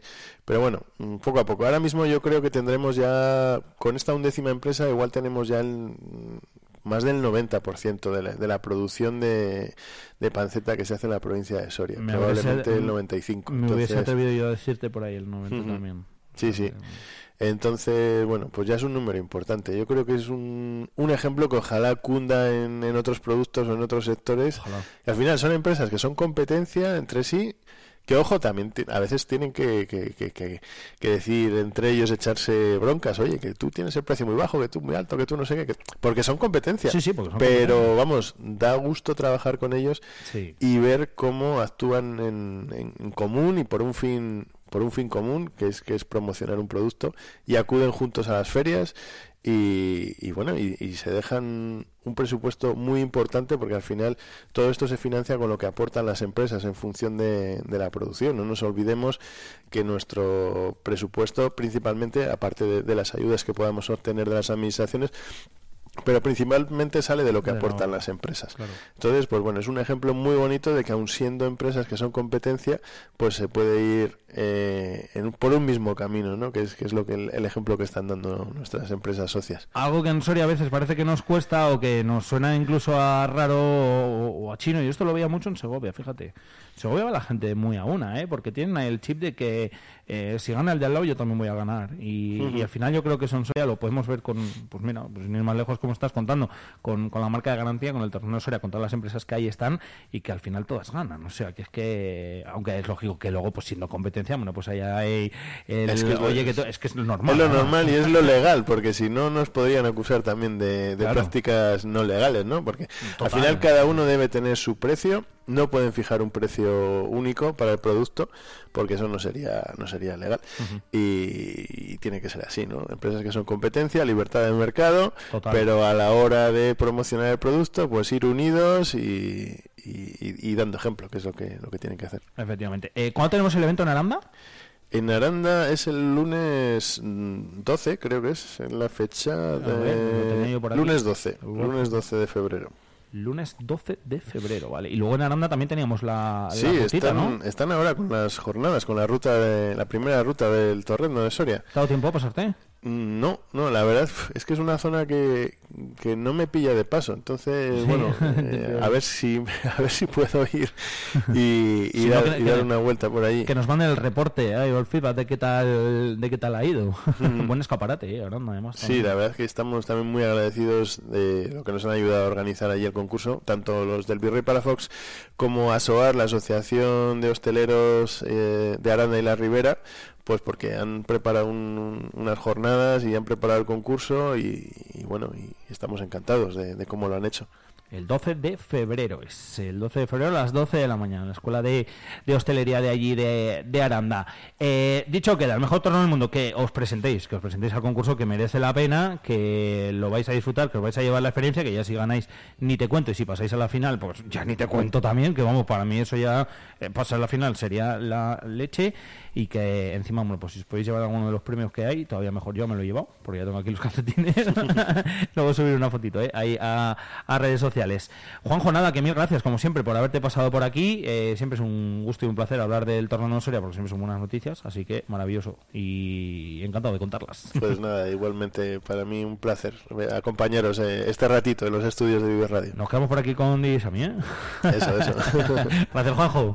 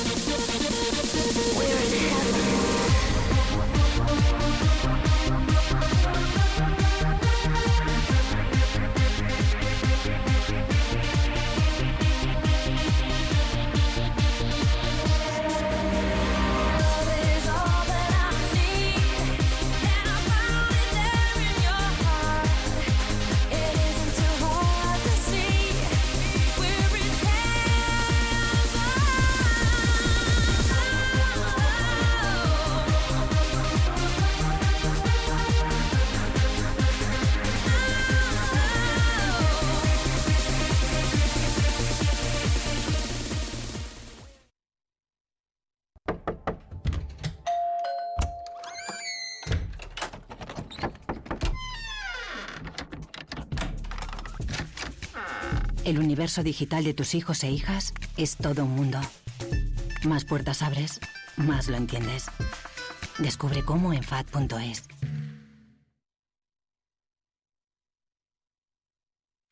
Esto es Vive Radio. Siempre alegre, siempre positiva. ¿Y esto? La música que te está de buen humor. Y esto.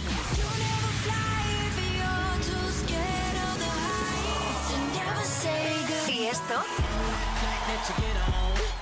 Siempre música positiva.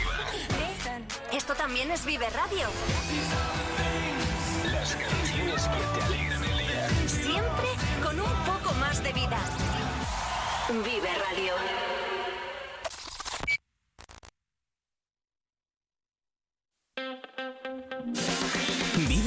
Onda Soria con Alfonso Blasco. Diría que me gustarías el mismo día en que te conocía. No pensaba que me volvería un poco loco con tu sonrisa.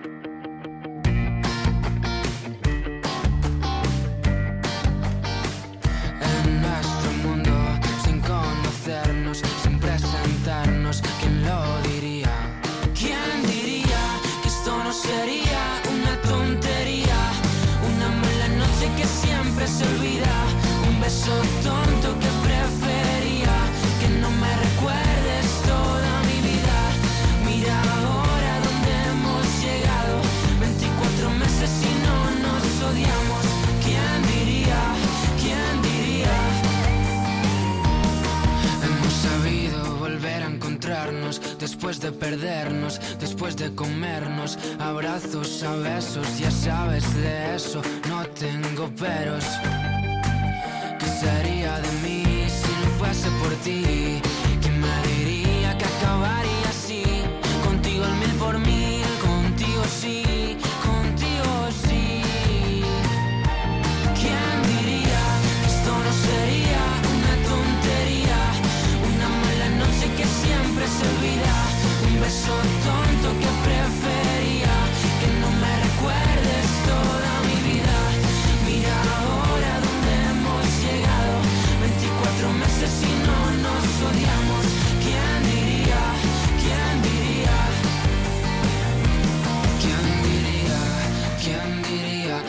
has hecho maravillas, a mí me tocaría. ¿Quién diría? ¿Quién diría? De las ocho maravillas eres la más bonita. ¿Quién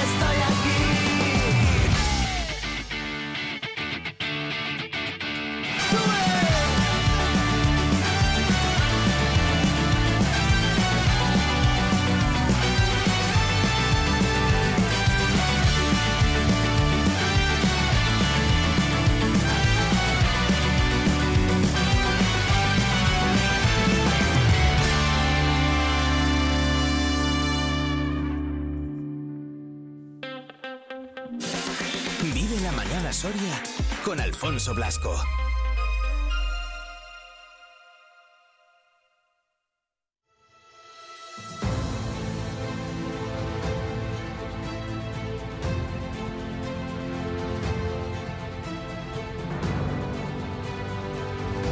Doce minutos ya sobre las 11 de la mañana. eh, no es el lunes, eh, que nadie se me asuste al poner la, la sintonía. Pero bueno, como el lunes se nos complica un poquito eh, la mañana, digo, no puede pasar la semana sin que hablemos también un poquito de historia, de la nuestra, de la de aquí. de La historia de Numancia, que ya sabéis que cada semana la repasamos con eh, Rubén García, tal y como la escribieron además los propios eh, romanos. Rubén, ¿qué tal? Muy buenas. Hola, buenos días. Como estamos más cerquita del fin de mejor que los lunes, ¿no? Bueno, eh, eh, sí, mejor, vamos a decir que sí por, por la tradición, pero bueno, que trabaja todos los días. Eso te lo iba a decir, lo he pensado después de decirlo. He dicho, bueno, que claro, que luego a ti te toca estar ahí en un mangarris también el fin de. Sí, pero bueno, no pasa nada, sí. Los viernes hay alegría en el ambiente, los jueves se vuelve el viernes y bueno, suma y sigue, ¿no? Empieza a ver, efectivamente. Oye, ¿sigues teniendo polvo red, no? ¿O eso ya solo fue con la Navidad? Me acordé Pues, el otro día. eh, Seguimos, seguimos, seguimos teniendo unos poquitos que mantenemos para los hasta que se agoten las unidades, hasta los hasta los turistas. Pedimos de más precisamente porque la gente nos seguía demandando. Sí, ¿no? Aunque creo que la fábrica va a dejar de hacer, ¿eh? o sea, no no va a estar No va a ser No, no, no. No. Eh, la, la intención es que, que haya que la gente se quede con la saliva en la boca y, y estén deseosos del año que viene volver a probar el, el suculento manjar. Eso, uno de los productos más vendidos de las navidades, el, el polvo redno. Eh, bueno, volviendo a nuestra la historia, Rubén, no me acuerdo, eh, y, y perdóname, por dónde nos habíamos quedado, efectivamente. Pues íbamos por un tal Pompeyo. Ah, es verdad. El, sí, tal Pompeyo que, que vino a Numancia y sufrió, el, el- episodio anterior suf- contábamos cómo vino a Numancia y sufrió una, una gran derrota. Cierto. Y, y bueno, pues se, se dedicó a irse, se puso en camino de Termancia. Hmm. Y eso es lo que vamos a, a narrar, la historia de, de, esta, de esta batalla. Perfecto, eh, pues con Pompeyo ya por aquí dando guerra, eh, con esa derrota, camino de Termancia, si quieres vamos con el texto y luego lo comentamos. Venga, muy bien. Pues mira, Apiano nos cuenta. Después de este día, como perdiese además muchos hombres en constantes escaramuzas, se dirigió contra Termancia como cosa de menor dificultad. Pero en la batalla que trabó allí perdió 700 hombres, además de que los termantinos pusieron en fuga a un tribuno que conducía las provisiones.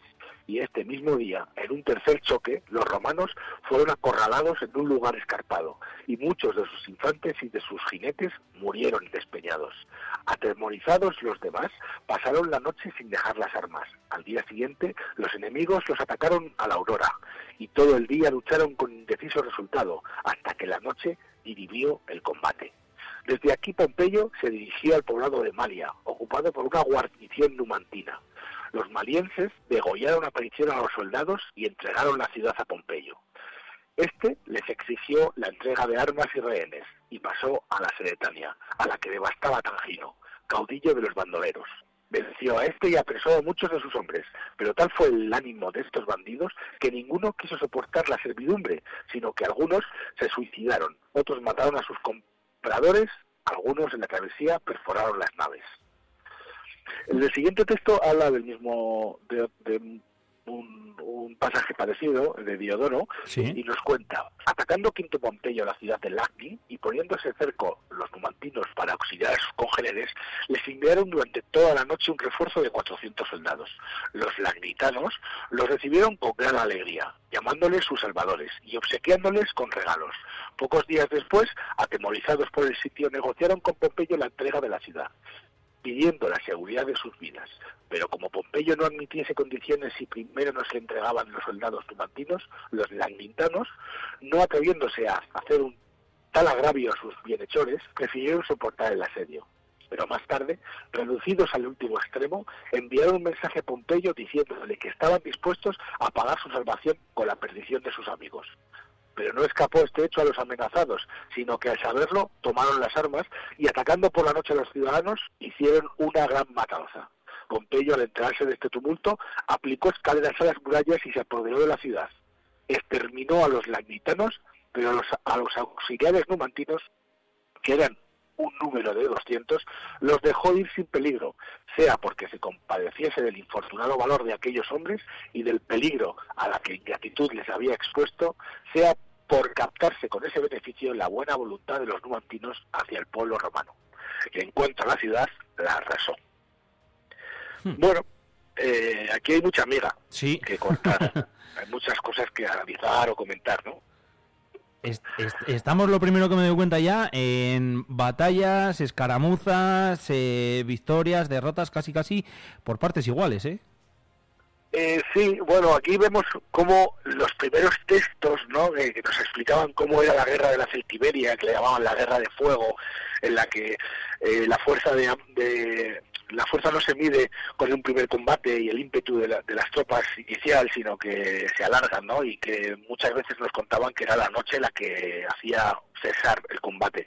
Bueno, pues aquí vuelve a pasar, ¿no? Nos habla de, de cómo Pompeyo va a Termancia y la, guerra con los- la guerra con los de Termancia pues la, la termina la termina la noche, ¿no? Y que nos habla que los romanos incluso cuando llega la noche la duermen con las armas en vilo, o sea que, que aún así están atemorizados, ¿no? Luego también nos hablan, ¿no? De, una de una escaramuza y una pues como solían luchar los celtíberos y como muchos de los romanos eh, al, verse acorralados se, les- se les ¿no? Por, por algún acantilado. Mm. Eh, eh, mira, ahí ah, me ha llamado la atención una cosa de las que de las que has dicho eh, que me ha recordado al un poco al final, ¿no? A la última de las batallas, a la caída de, de Numancia. Y es que como algunos decidieron suicidarse, ¿no? Como decías, otros sí, otros eh, dieron muerte a los captores, eh, pero algunos de ellos eh, dijeron, venga, pues eh, hasta aquí. Sí, sí, eso debía ser, debía ser muy corriente. O sea, ahora lo vemos y ha pasado la historia como un acto, un acto, un acto heroico y no preferir ser libre en la otra vida que esclavo en esta. Pero bueno, estos tíos debían ser unos, unos, unos bárbaros con, con todas las letras. ¿no? Entonces, pues, Mayúsculas. bueno, mayúsculas, sí. Entonces sí que nos dice que eso que, que que Malia cuando cuando que, que también es curioso no también eh, esas colaboraciones como vemos que en estas dos ciudades los numantinos han ido a ayudarles hay guarniciones de, de guerreros numantinos no y en, en Malia pues ahí se los pasa se los pasan todos a cuchillo Lo- y aquí Pompeyo vuelve vuelve a hacer de las suyas no que porque en, estas dos ciudades les planta un cerco y les obliga a entregar a los a los a los rehenes. Y aquí a los rehenes como, como vemos hay, hay, gente que se suicida hay otros que matan a sus compradores que bueno eso es lo lo, ¿no? al final el que se lleva y otros pues eh, por lo que se ve se los llevaba en, en naves no en, en barcos y, y, y hunden sus naves o sea que se, se suicidan ellos y, y los suicidas a sus compradores también. Y, y- y- y, mira, me estaba yo ahora pensando y digo, y jolín, al final, el- como has dicho tú ahora mismo, que hay muchos eh, numantinos, hubo muchos numantinos que fueron a rescatar a los pueblos de al lado, etcétera, etcétera, o a Sí. entrar en esas, en esas batallas. Eh, ¿Por qué lo harían? ¿Por decir, eh, igual esto hay que cortarlo ahora, o esto es el mejor momento para debilitar al, al enemigo, o, o- o lo harían para, vamos a dar una muestra de poder para que luego no vengan aquí? Es curioso, ¿no? Eso me genera ahora la duda. Pues mira, es una buena, es una buena duda y, Y, una y buena- de contestar, me y imagino. difícil de contestar.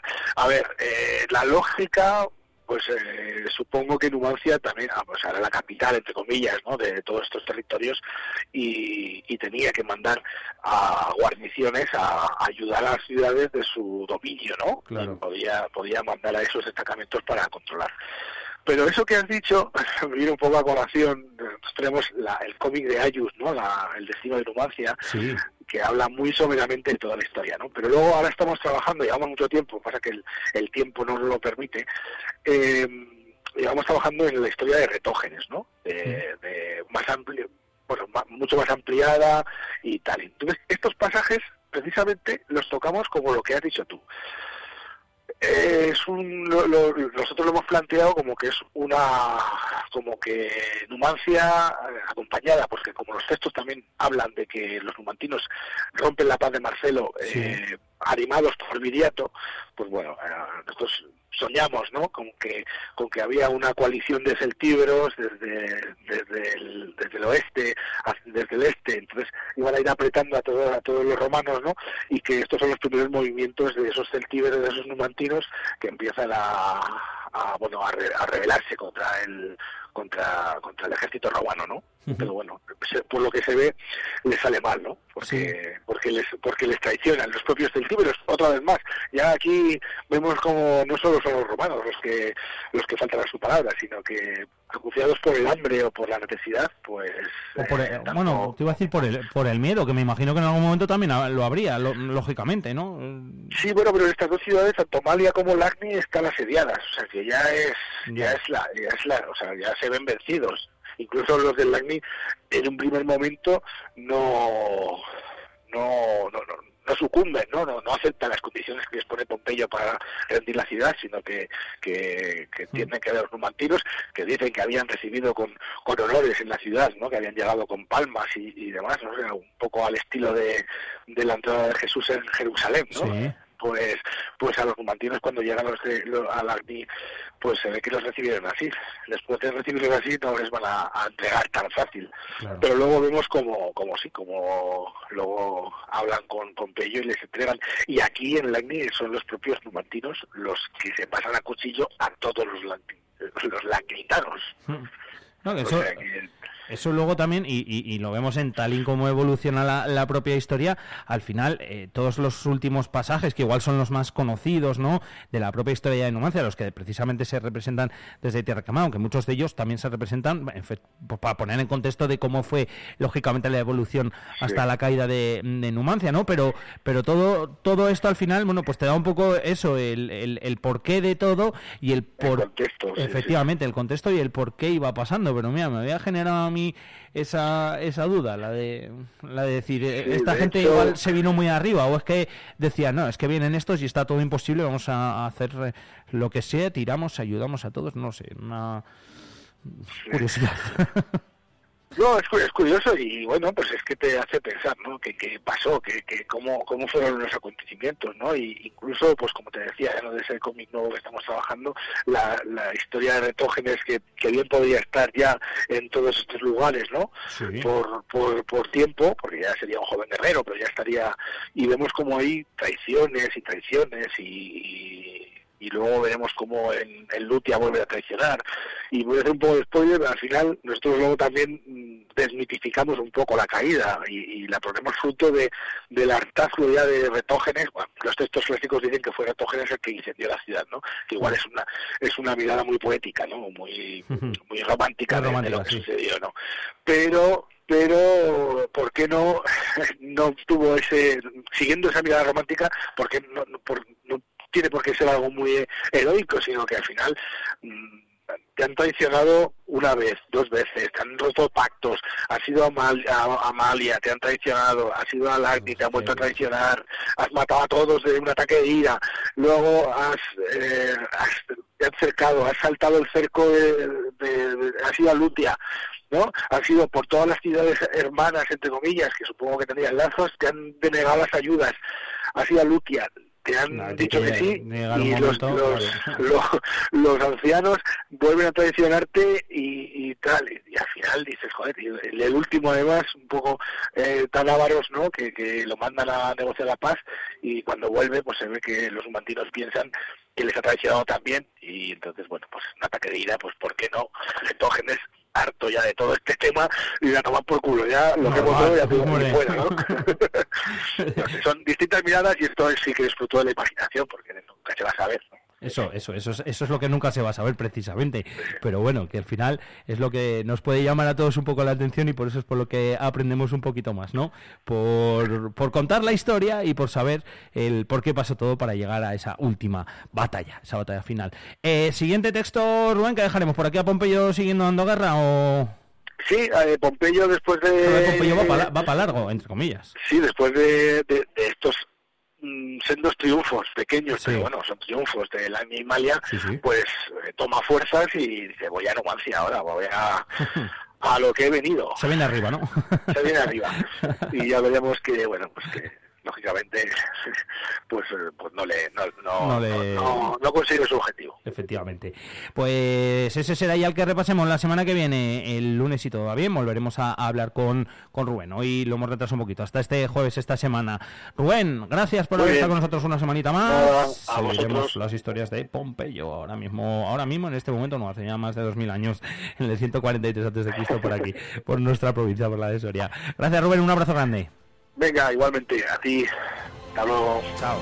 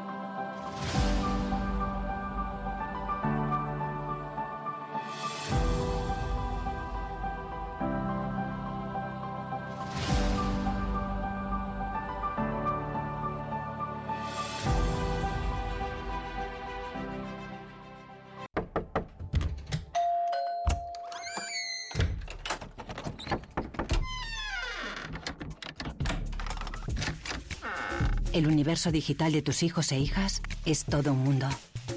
Más puertas abres, más lo entiendes. Descubre cómo en FAD.es.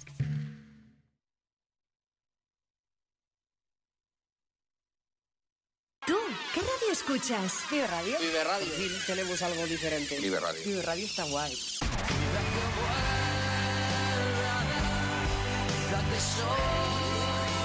Vive Radio. This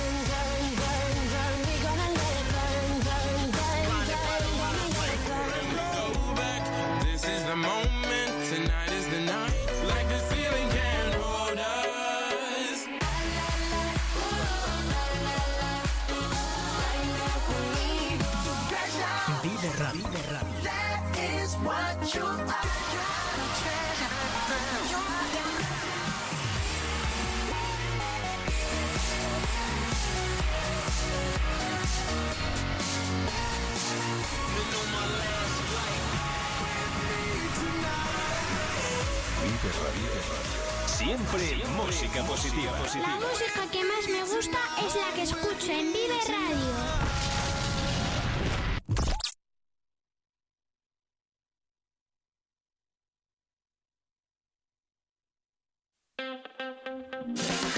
Vive la mañana Soria con Alfonso Blasco.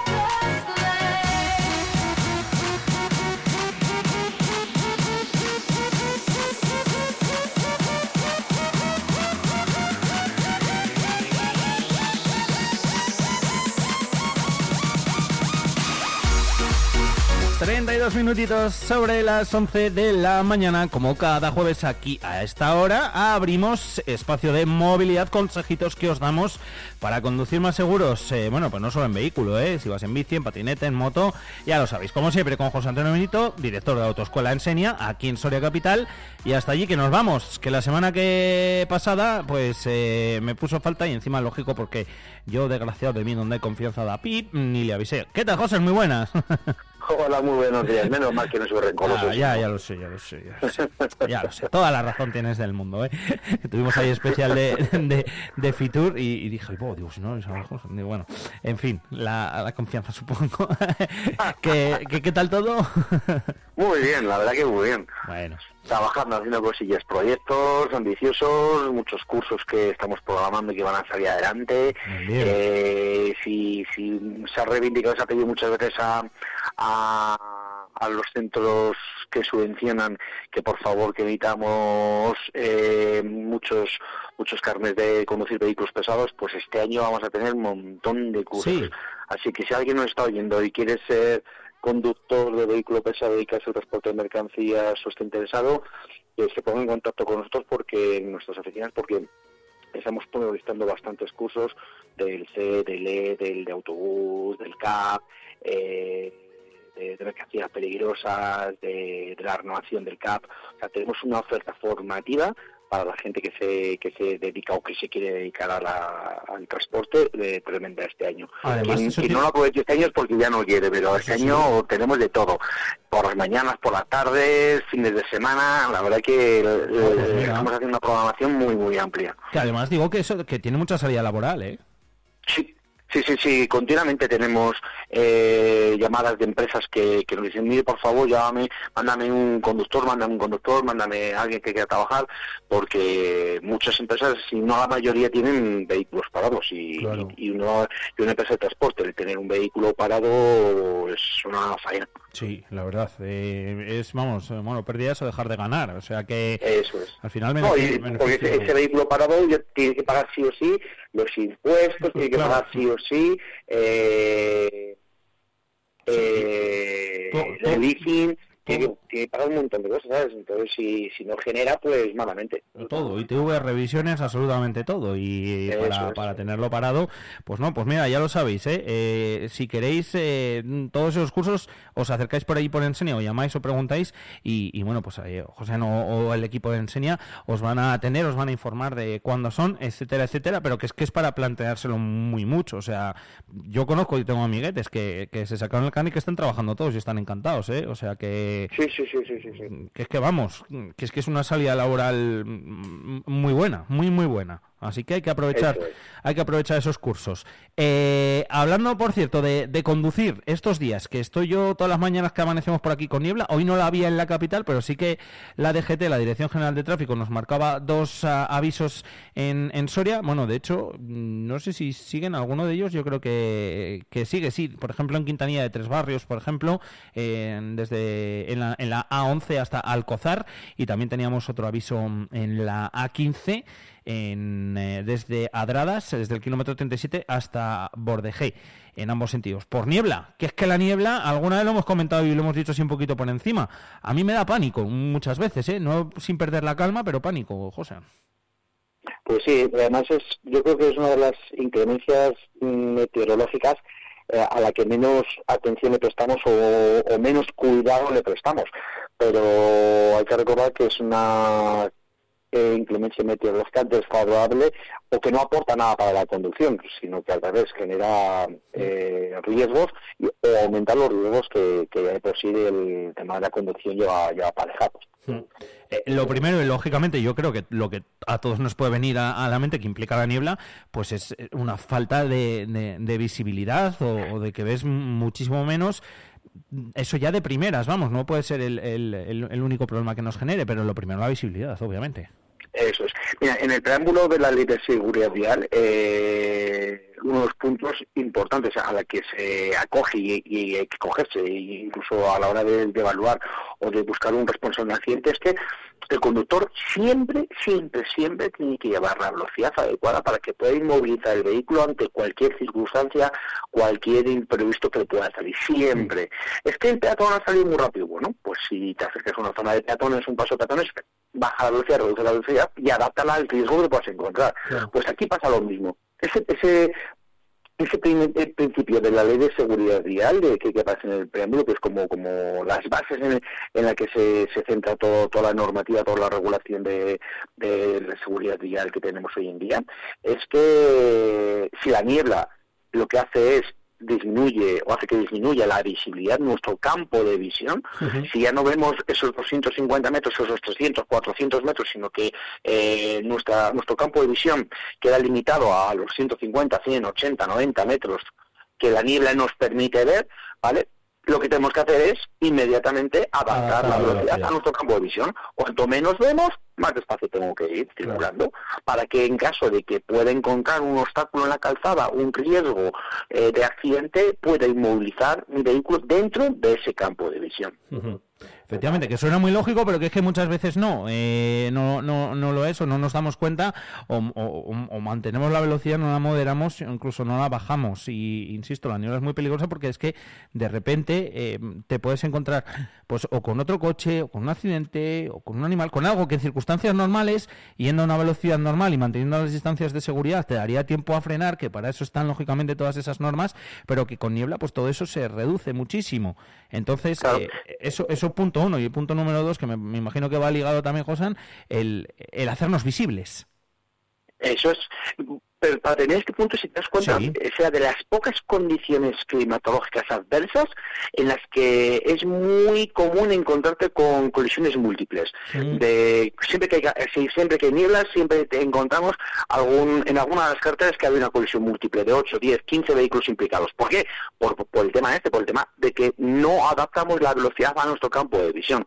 Y cuando sucede el accidente o, o el obstáculo en la calzada, la colisión se produce eh, en cadena y múltiple, por eso, porque esos conductores no llevan esa separación de seguridad suficiente y no llevan la velocidad adaptada a esas condiciones de visibilidad, a ese campo de, visión que, tenemos, que es muy reducido por el efecto de, de la niebla. claro. Es peligrosísimo eso, ¿eh? además. O sea que esto ya no es eh, capricho ni que te vayan a multar ni nada de eso. Es que es, es realmente muy, muy, muy peligroso. O sea que... Claro, porque fíjate, la, la lluvia, podemos perder la adherencia, Claro. pero, pero no hay colisiones múltiples. Con la nieve, con el hielo, podemos perder la adherencia, pero muy raro se producen colisiones múltiples. Sin embargo, con la niebla, es, es ese fenómeno atmosférico que al no tener visibilidad, el riesgo de que haya un obstáculo en la calzada y, y no moderar la velocidad, no adaptar a tu campo de visión, puede generar que tengamos un- una colisión múltiple. Nada más hay que pensar en eso, en, en las noticias que, que, que vemos aparecer cuando hay, Sí. cuando hay niebla. Exacto, eso es. Por tanto, ajustamos, reducimos la velocidad y aumentamos la distancia de seguridad con respecto al vehículo que va delante de nosotros. Efectivamente. Eh, lo segundo, lo que también he comentado, el hacernos lo más visibles posible. Para ello el coche, lógicamente, llevamos eh, antinieblas. Es obligatorio el trasero, ¿verdad? Eso es, el, el único alumbrado de niebla que es obligatorio que lleve nuestro vehículo instalado es el, el trasero de niebla, ¿vale? Pero si nuestro vehículo lleva alumbrado delantero de niebla, ¿vale? Porque muchas marcas lo, lo ponen así como complemento, eh, en caso de que haya esas, este tipo de condiciones atmosféricas desfavorables, lo, desfavorables, lo tenemos que utilizar. ¿Vale? Si nuestro vehículo lo lleva, lo tenemos que utilizar. Si no lo lleva, nadie nos va a obligar a utilizarlo porque el alumbrado delante de niebla no es obligatorio, pero el trasero sí. En cuanto a esto, ¿qué, hay, qué es lo que hay que decir? Importante. Hoy en día ya estamos acostumbrados a que la mayoría de los vehículos eh, más o menos modernos llevan el sistema de alumbrado automático, que, que muchos conductores lo ponen en el automático y, y se olvidan. Vale, uno de los riesgos que corremos cuando hay niebla es que si las condiciones de, iluminación son buenas, los sensores que activan o desactivan este, este alumbrado No van a detectar que hay niebla porque no están preparados para detectar la niebla. Entonces, posiblemente, si lo llevamos en la función auto, nuestro coche no encienda las luces, ¿vale? Y aunque el conductor vea, ¿vale? El problema que vamos a tener es, como has comentado tú, que no somos visibles otros usuarios de la vía, otros conductores no nos van a ver. Por tanto, cuando haya niebla, por favor, revisar en qué posición tenemos el alumbrado, ¿vale? Para que a la desconectar ese alumbrado automático y ponerlo en manual, en luz de, de corto alcance. Si la niebla es muy espesa, es cuando mm, puedo utilizar el alumbrado trasero de niebla. Hasta que la niebla no sea muy densa, no podemos utilizar el alumbrado de niebla, porque es un alumbrado que tiene que tiene mucha intensidad y molesta a los demás conductores, ¿vale? Entonces, el, el único momento permitido es cuando la niebla es muy densa. Y el alumbrado de niebla, en cuanto tengamos niebla, que, que el conductor detecte detecte niebla, si nuestro vehículo lleva alumbrado delante de niebla, lo tenemos que utilizar. Perfecto. Eh, al final el delantero... Acompañado de la luz de corto alcance o de cruce, ¿vale? Eso. El, el- el delantero, eh, José, te, te sirve para ver más tú y también para que te vean, entiendo, ¿no? Yo en el mío no llevo. Sí, mira, eh, todos los dispositivos de alumbrado de, de nuestros vehículos llevan como doble función, ¿vale? Intrínseca. Una es la de ver y otra la de ser vistos. Tiene que cumplir Sí. las dos funciones. ¿Vale? Si piensa en cualquier tipo de alumbrado de nuestro vehículo, tanto delantero como trasero, tiene que cumplir esas dos condiciones, la de ver y la de ser vistos. Es verdad que durante el día la luz delantera de, niebla o la luz de corto alcance delantera de nuestro vehículo no va a aumentar las condiciones de visibilidad nuestra, que es del conductor, porque porque eh, tiene mucha más intensidad el sol, por muy cerrada que esté la niebla, que, que la que podamos necesitar nosotros para ver. Pero sí que otros usuarios mm, van a aprovechar ese, es- esas luces de nuestro vehículo para detectar que ahí viene un vehículo por ahí, entonces nos permite ser vistos. Sin embargo, por la noche sí que es verdad que ese alumbrado de niebla nos va a permitir, el alumbrado delantero de niebla o el alumbrado de corto alcance nos va a permitir ver. Aquí, eh, por la noche, hay que recomendar que eh, el conductor intente evitar utilizar el alumbrado de largo alcance. Eso. ¿Por qué? Porque el alumbrado de alcance, la condición, o sea, la característica que tiene es que el haz luminoso sale de forma horizontal a la calzada. Entonces, cuando choca contra las películas de, contra las partículas de, de niebla que hay, que son, que son gotas de, de agua más densas, y por eso, por eso hacen esa, esa capa de, de visibilidad reducida, esa capa blanca, cuando el alumbrado de, largo alcance, de forma horizontal, choca contra esas partículas, hace una película blanca que va a dificultar mucho más la visibilidad. ¿Por peor. qué es recomendable utilizar el de corto alcance? Porque el haz luminoso del de corto alcance sale eh, proyectado hacia la calzada y el alumbrado delantero de niebla, si te das cuenta, en los vehículos, aunque tú no lo lleves en tu vehículo, pero si te das cuenta, los vehículos que lo llevan, va situado muy abajo. Sí. Aunque la- el haz luminoso es también horizontal, va situado muy abajo. Así que cuando forme una película eh, de, eh, opaca, cuando choque contra esas partículas de niebla, la- eh, esa película se va a quedar muy baja. No va a estar dentro de la zona de visión que utiliza el conductor para, para conducir. Por lo tanto, no va a molestar. Sí, sí, sí, y al final ayuda, ¿eh? El, el delantero. Y ahora en este, en el anterior sí que llevaba, en este no. Y la verdad es que sí que lo he hecho de menos, porque yo lo he dicho al principio, la niebla es uno de esos el, mm, condicionantes a los que a, a los que más em, pánico les tengo. Sin entrar en pánico, ¿eh? Lógicamente, y manteniendo la calma a la hora de conducir, que eso yo creo que eh, es eh, sentido común. Eh, Sí, además es que es un alumbrado, es un alumbrado que tiene una característica, que es que es muy ancho, ilumina muy bien los, los laterales, entonces nos va a ayudar a detectar dónde están los límites de la calzada, los bordes de la calzada. Ya te digo que yo lo, lo echo de menos. Eh, eh, Luego lo que hay que hacer también es quitarlo. Lógicamente, lo has dicho tú antes, en cuanto ya no sea necesario, ya no haya niebla o lo que sea, no lo llevemos puesto, que es que luego también es. tanto el, el- el- el delantero como, como el trasero. O sea que... Eso es. Luego, eh, las circunstancias en este caso mm, no cambian mucho, ¿no? Si estamos en una ciudad o estamos en una en una carretera, porque molestar molesta igual la niebla y, y hay que, Sí, sí, y hay que hacer lo Y mismo. la visibilidad es- hombre, en carretera suele ser más, más, eh, más normal que nos encontremos con, con mayor concentración de, de niebla, niebla más espesa, porque en, en ciudad eh, con los edificios, con el circular de los vehículos, con el calor que desprenden las calefacciones o el pavimento del suelo al rodar los vehículos, es más difícil que, que tengamos una niebla muy densa dentro de una ciudad. No es imposible, pero es más difícil. Sin embargo, esas concentraciones de niebla en carretera al, al desaparecer esos condicionantes, esas, esas estimulantes que, que dispersan la niebla, es más fácil encontrarnos concentraciones elevadas de, de niebla. Y además, si te das cuenta ahora, estos días que, que, hemos, que estamos teniendo y que hemos tenido de, de niebla, eh, a primera hora de la mañana las temperaturas son todavía muy bajas, incluso bajo cero. ¿Qué es el riesgo que podemos encontrar? Que la gente, poca gente lo, lo valora o lo tiene en cuenta. Es que esas partículas de, de- de niebla, de humedad, cuando tocan el pavimento, al, al haber bajo cero la temperatura, puede generar una película de, hielo prácticamente invisible, que lo que va a hacer también es reducir considerablemente la adherencia y aumentar incluso hasta por 10 nuestra distancia de frenado del vehículo. Sí, a veces además es que hasta lo... eh, Mira, las- la semana que nevó, el, al día siguiente que había un montón de niebla y se estaba hasta como congelando la niebla. De hecho, dejaba en la carretera como esa peliculita blanca. O sea que eso, eso también es peligroso. Así que también hay que, sí, eso hay que tenerlo muy en cuenta.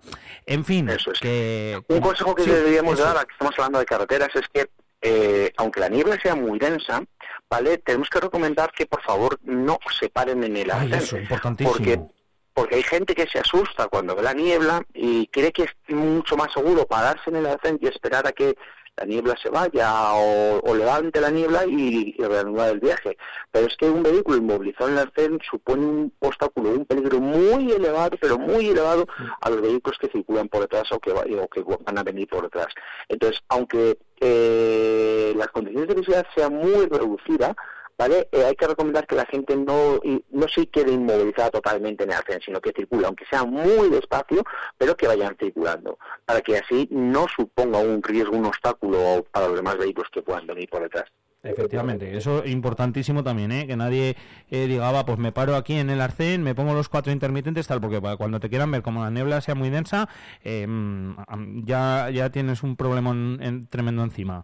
Así que es- eso es importantísimo, es verdad, y se me había pasado a mí también. Eh, pues José, nada, que eh, dicho queda, que yo creo que para estos días, hoy de hecho, viendo eh, la previsión de la Agencia Estatal de Meteorología para mañana y para esta noche, se esperan nieblas desde esta misma tarde, así que eh, nos están acompañando durante estos días. Mirad la página de la DGT si tenéis que circular por esas carreteras y con los consejos que nos ha dado José, pues tenerlos muy pero que muy en cuenta.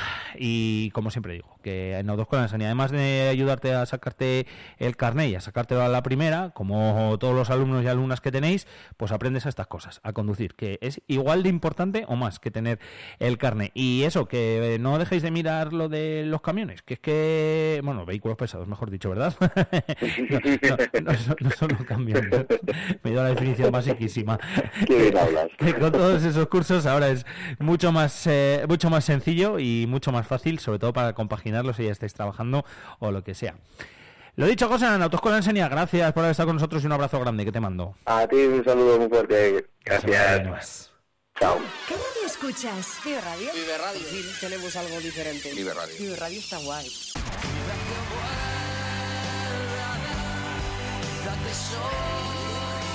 Vive Radio.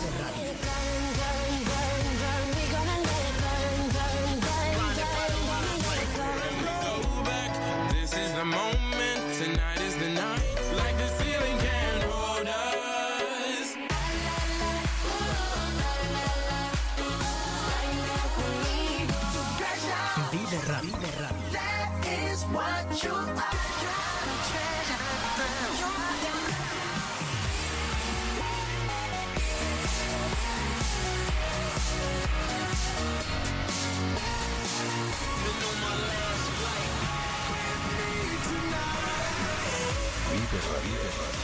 Siempre música positiva. La música que más me gusta es la que escucho en Vive Radio.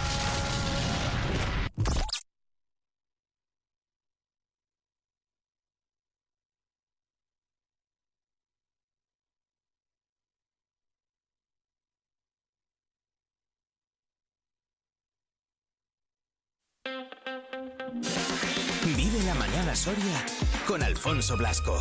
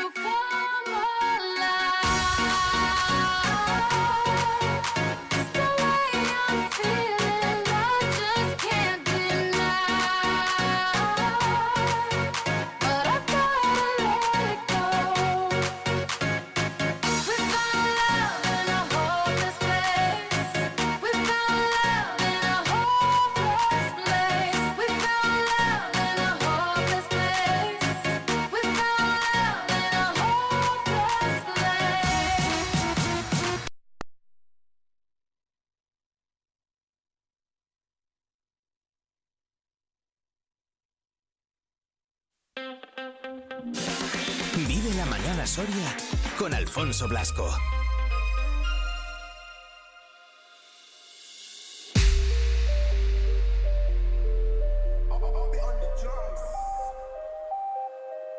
Tú no fuiste la primera,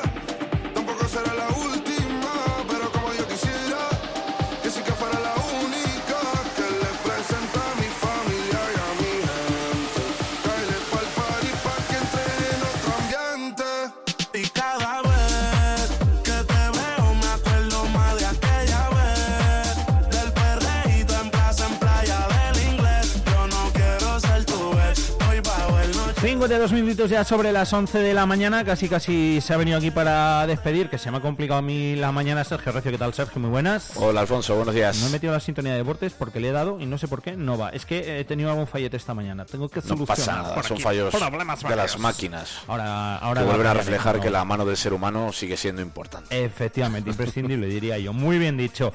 Eh, oye, estuviste con Alain, ¿no? Sí, estuve con Alain Rivero. Primero quería preguntarte qué tal llevas la espalda. Mejor, un poquito mejor. Ayer, la verdad que me diste ahí un poco así de, de- de ayuda en mi contractura y mejor. Hay días que ves, hoy, hoy dejaría el periodismo y me haría fisioterapeuta viendo cómo te arreglo un poquito la espalda. Ayer estaba chungo, ¿eh? no te por eso. creas, ayer. Digo, hoy son de esos días que digo, va, voy a dejar el periodismo y me voy a hacer fisio. y me voy a hacer fisioterapeuta. Pues, no, no me entran ganas hoy, viendo lo bien que te he dejado la espalda, ¿eh? mejor nos iría. ¿Eh? Que mejor nos iría. Ah, estoy oído bajito, que te creí que te había entendido. Porque me gusta mucho esto del periodismo, si no, vamos. ¿no? Pues sí, ya, a, mi- a algún amigo que otro, eh, la tortícolis, siempre que no sea muy grave, eh, no sé por qué sé hacerlo y le, le he quitado. Había un- un- una amiga mía hace años que íbamos de verbena a un pueblo y Sí. no puedo salir. ¿Qué te pasa? La tortícolis se pone y gira de cuello, ¿dónde voy a ir así toda noche? Ven un momento, 20 minutos, ¿Y apañaste? hasta las 7 de la mañana estuvimos en el pueblo. Por ahí. Hace años, eh, ahora ya no aguanto yo. A las 7 de la mañana ni... No, si no digo, joder, ¿por qué salir? Si no por las 7 de la mañana. No, es broma, es broma. Y ahí está. Y No, no, Alfonso no, yo hoy, no está, no hoy está con esa sonrisa en la cara porque ayer le quité la contractura. Estoy bastante mejor, sinceramente. ¿eh? Luego, luego te apaño otro poquito y ya te, lo dejo hecho. Sin querer entrometerme en la profesión, no se malinterprete. ¿eh? No, no, no, no, esto es aliviar un poco, ¿no? Aliviar un poquito, no es curar. Eso es. Luego ya vais a vuestros oficios donde os dé la gana. Profesional. que nada, que nos quedan 6 minutitos. vale, sí, es verdad que me enredo. Que con- Ribeiro. Que estuviste con Alain Rivero, que está mejor que yo. Sí, sí, está, está mejor que tú y mejor que todos. Y yo creo que está en un gran momento él y todo el equipo del Numancia. Por el eso... otro día se, se retiraba tocándose ahí un poco todo el muslo. Sí, de hecho estuve con él porque Ah. ayer acabaron tarde el entrenamiento y justo en el que bajaba a tratarse un poquito... eh, pero bueno, me dijo que más o menos bien, que había completado parte del entrenamiento y que simplemente por prevención no lo había hecho entero, un poquito de tratamiento físico, pero que iba a entrenar con normalidad esta semana. Así que en principio, Alain Ribeiro no tiene nada grave, al menos, porque entrenó, ¿eh? Entrenó menos, pero entrenó. Bueno, eso es- esa es la, la mejor noticia y el mejor síntoma. O sea, que, que, que entrenase. Que tengo por aquí los audios, si quieres. Sí, a partir de ahí lo que te contaba, que mm, están contentos, están satisfechos porque llevan, recordamos, cuatro victorias seguidas en los pajaritos. De esas cuatro victorias, además, han metido 13 goles. Entonces yo creo que ellos se muestran contentos porque su gran debe el inicio de temporada era jugar bien en casa. Estamos sacando puntos en casa y, y súper contentos. Eh, a principio de temporada sí que nos estaba costando un poquito más el, el sacar puntos en casa, pero, pero bueno, la verdad que nos sentimos súper arropados por, por la afición y, y nos sentimos cómodos en casa. Eso es bueno, ¿eh? Que- Y necesario, necesario cuanto necesitábamos que los pajaritos eh, y los que juegan los pajaritos dijesen cosas de estas. Sí, porque además eh, todos son buenas noticias, ¿no? En ese partido los pajaritos debutaba como titular, lo hemos dicho ya, Íñigo Galayeto, debutaba como jugador del Numancia Nacho Pastor y eran los dos goleadores. Desde fuera nos daba la sensación además de que se encuentran cómodos en el grupo, ¿no? De que se encuentran bien, están hablando mucho siempre del grupo, de, de lo bien que se llevan, de la buena piña que han realizado y bueno, el propio Alain Ribeiro, además con una sonrisa comentaba que, que es verdad que esa adaptación de los fichajes está siendo muy buena. No hay mejor manera que, que empezar así, con una victoria, con, con goles de la gente que, que ha venido nueva, que pues bueno, que les hemos recibido bien, que tienen muchas ganas pues de, de aportar lo, lo máximo posible. Eso es bueno, eso es bueno, se ha adaptado bien. ¿eh? Yo, yo opino como él y eh, que lo diga él mejor todavía que lo ve lógicamente desde dentro. Sí, porque además eh, Alayeto, por ejemplo, entró en un esquema en que no era el 9, aunque podía parecer que iba a ser el 9, Ujú. con Carlos, con ese dibujo. Alain Ribeiro aquí no está en el audio, pero también me comentaba que,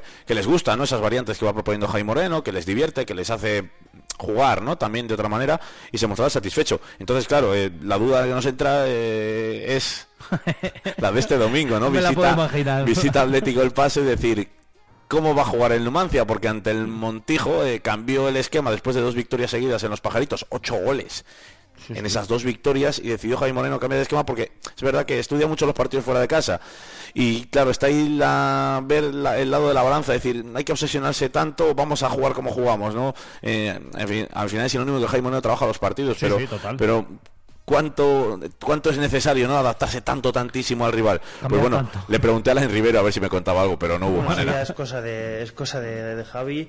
Eh, nosotros sabemos que tenemos un, bueno, una identidad que no, que no podemos perder eh, ni, ni en casa ni fuera de casa. Sí que es verdad que lo de fuera de casa cuesta, porque se ve que los equipos que les está costando ganar fuera de casa. Y, y vamos, eh, tenemos claro que, que pasa también pues por ahí sacar puntos fuera de casa. Bueno, también hay que sacar puntos lógicamente fuera de casa y lo que yo creo que pedimos y lo decíamos el lunes, ¿verdad? En, en, en, en la jornada que, que Numancia no pierda su identidad, ¿no? Que bueno, pues Javi lógicamente será, que como decía Lain, eso es cosa de Javi. Cierran, cierran filas, eh, lógicamente yo sabía que no iba a contar nada, pero yo, oye, le pregunté. Ah, hiciste bien. Y bueno, eh, es eso, ¿no? Esos dos mensajes, ¿no? Eh, hay una identidad, pero tenemos que, sabemos que es muy difícil ganar fuera de casa. Lo que todavía no he visto es, con esa identidad que vemos tan generosa en casa, tan espectacular, de tanto ataque, tal cual, nunca la ha presentado fuera, No. salvo a lo mejor el día del Talavera, pero tampoco fue tal cual, pero a lo mejor el día del Talavera. Entonces, el día del Talavera vimos, más a morder. vimos brotes verdes, eh, yo creo el día del Talavera, esa forma de jugar también fuera de casa, que se podrían no adaptar también a otros partidos. Entonces, el Atlético del Paso, estamos hablando de un equipo que ha recibido solo, si no me equivoco, 8 goles en toda, 15 porterías a cero. Tres se los metió en Numancia, ¿eh? Y salimos de los pajaritos diciendo, este equipo es de los flojos. Pues y nada, resulta que de los flojos nada, con líder. No, no. 15 porterías a cero, solo 8 goles recibidos. Entonces, eh, claro, para meter un gol a este equipo hay que atacar, ¿eh? Sí, sí. Pero claro, también es el riesgo de decir, si recibimos uno, este equipo no recibe goles. Entonces me estoy intentando meter en la cabeza de Javi Moreno, ¿no? Entonces, que tendrá esas dos cosas, es decir, cuando atacamos metemos goles, pero es verdad que si este equipo se te pone por delante, por un descuido, lo mismo lo pasamos fatal para poder remontarlo. Entonces, bueno, ahí tiene la papeleta Javi Moreno, que, que para eso es el entrenador. Y Y, nosotros- y veremos qué, qué ofrece el Numancia. Pero creo que la gente sí que tiene ganas de ver un Numancia más generoso en ataque fuera de casa. Sí, efectivamente. Eh, nos queda un minutito justo para. Bueno, mañana, si quieres, hablamos de, de badminton, ¿vale? Digo que nos queda un minuto para recordar que Raúl Caballero es el nuevo jugador del Numancia. El Ah, sí, bueno, bueno, nos centramos en Dani Ribeiro. No, sí, bueno, el mercado se cierra hoy, ¿eh? Eh, Hoy a las 12 de la noche ya no va a haber más movimientos. Están todas las fichas cerradas, queda una sub-23 y Raúl Caballero llegó ayer. Sí, de- de- delantero que viene a completar esa... Nos llama la atención, ¿no? Porque se recupera Primo, vuelve Noela, tienes a Lupu y fichas a otro delantero centro. Entonces, es verdad que Noela ha contado con pocos minutos, es cierto. Entonces vamos a ver cómo mm, cuadra un cuarto delantero, ¿no? Porque son cuatro delanteros. Al final lo que tiene... Quizás esperamos un jugador media punta de banda, pero al final ha apostado por un delantero. pero- A ver si puede ejercer en otra posición, pero bueno, un jugador joven con mucha proyección y vamos a ver eh, qué puede aportar a, a Javi Moreno. Si lo, lo tienes, porque porque lo ha pedido. Efectivamente. Entonces vamos a ver es. qué es lo que pretende de él y nada, con mucha curiosidad. Todavía no sabemos cuándo lo presentan, así que estaremos atentos. La semana que viene. Coinciden además, coincidieron además en, en el Córdoba, por cierto. No, no lo conoce, por eso Moreno. Moreno no lo conoce. Entonces vamos a ver qué quiere de él. Efectivamente. Sergio, que gracias. Gracias a ti, Alfonso. Más deporte. 12 de la mañana nos vamos despidiendo. La información vuelve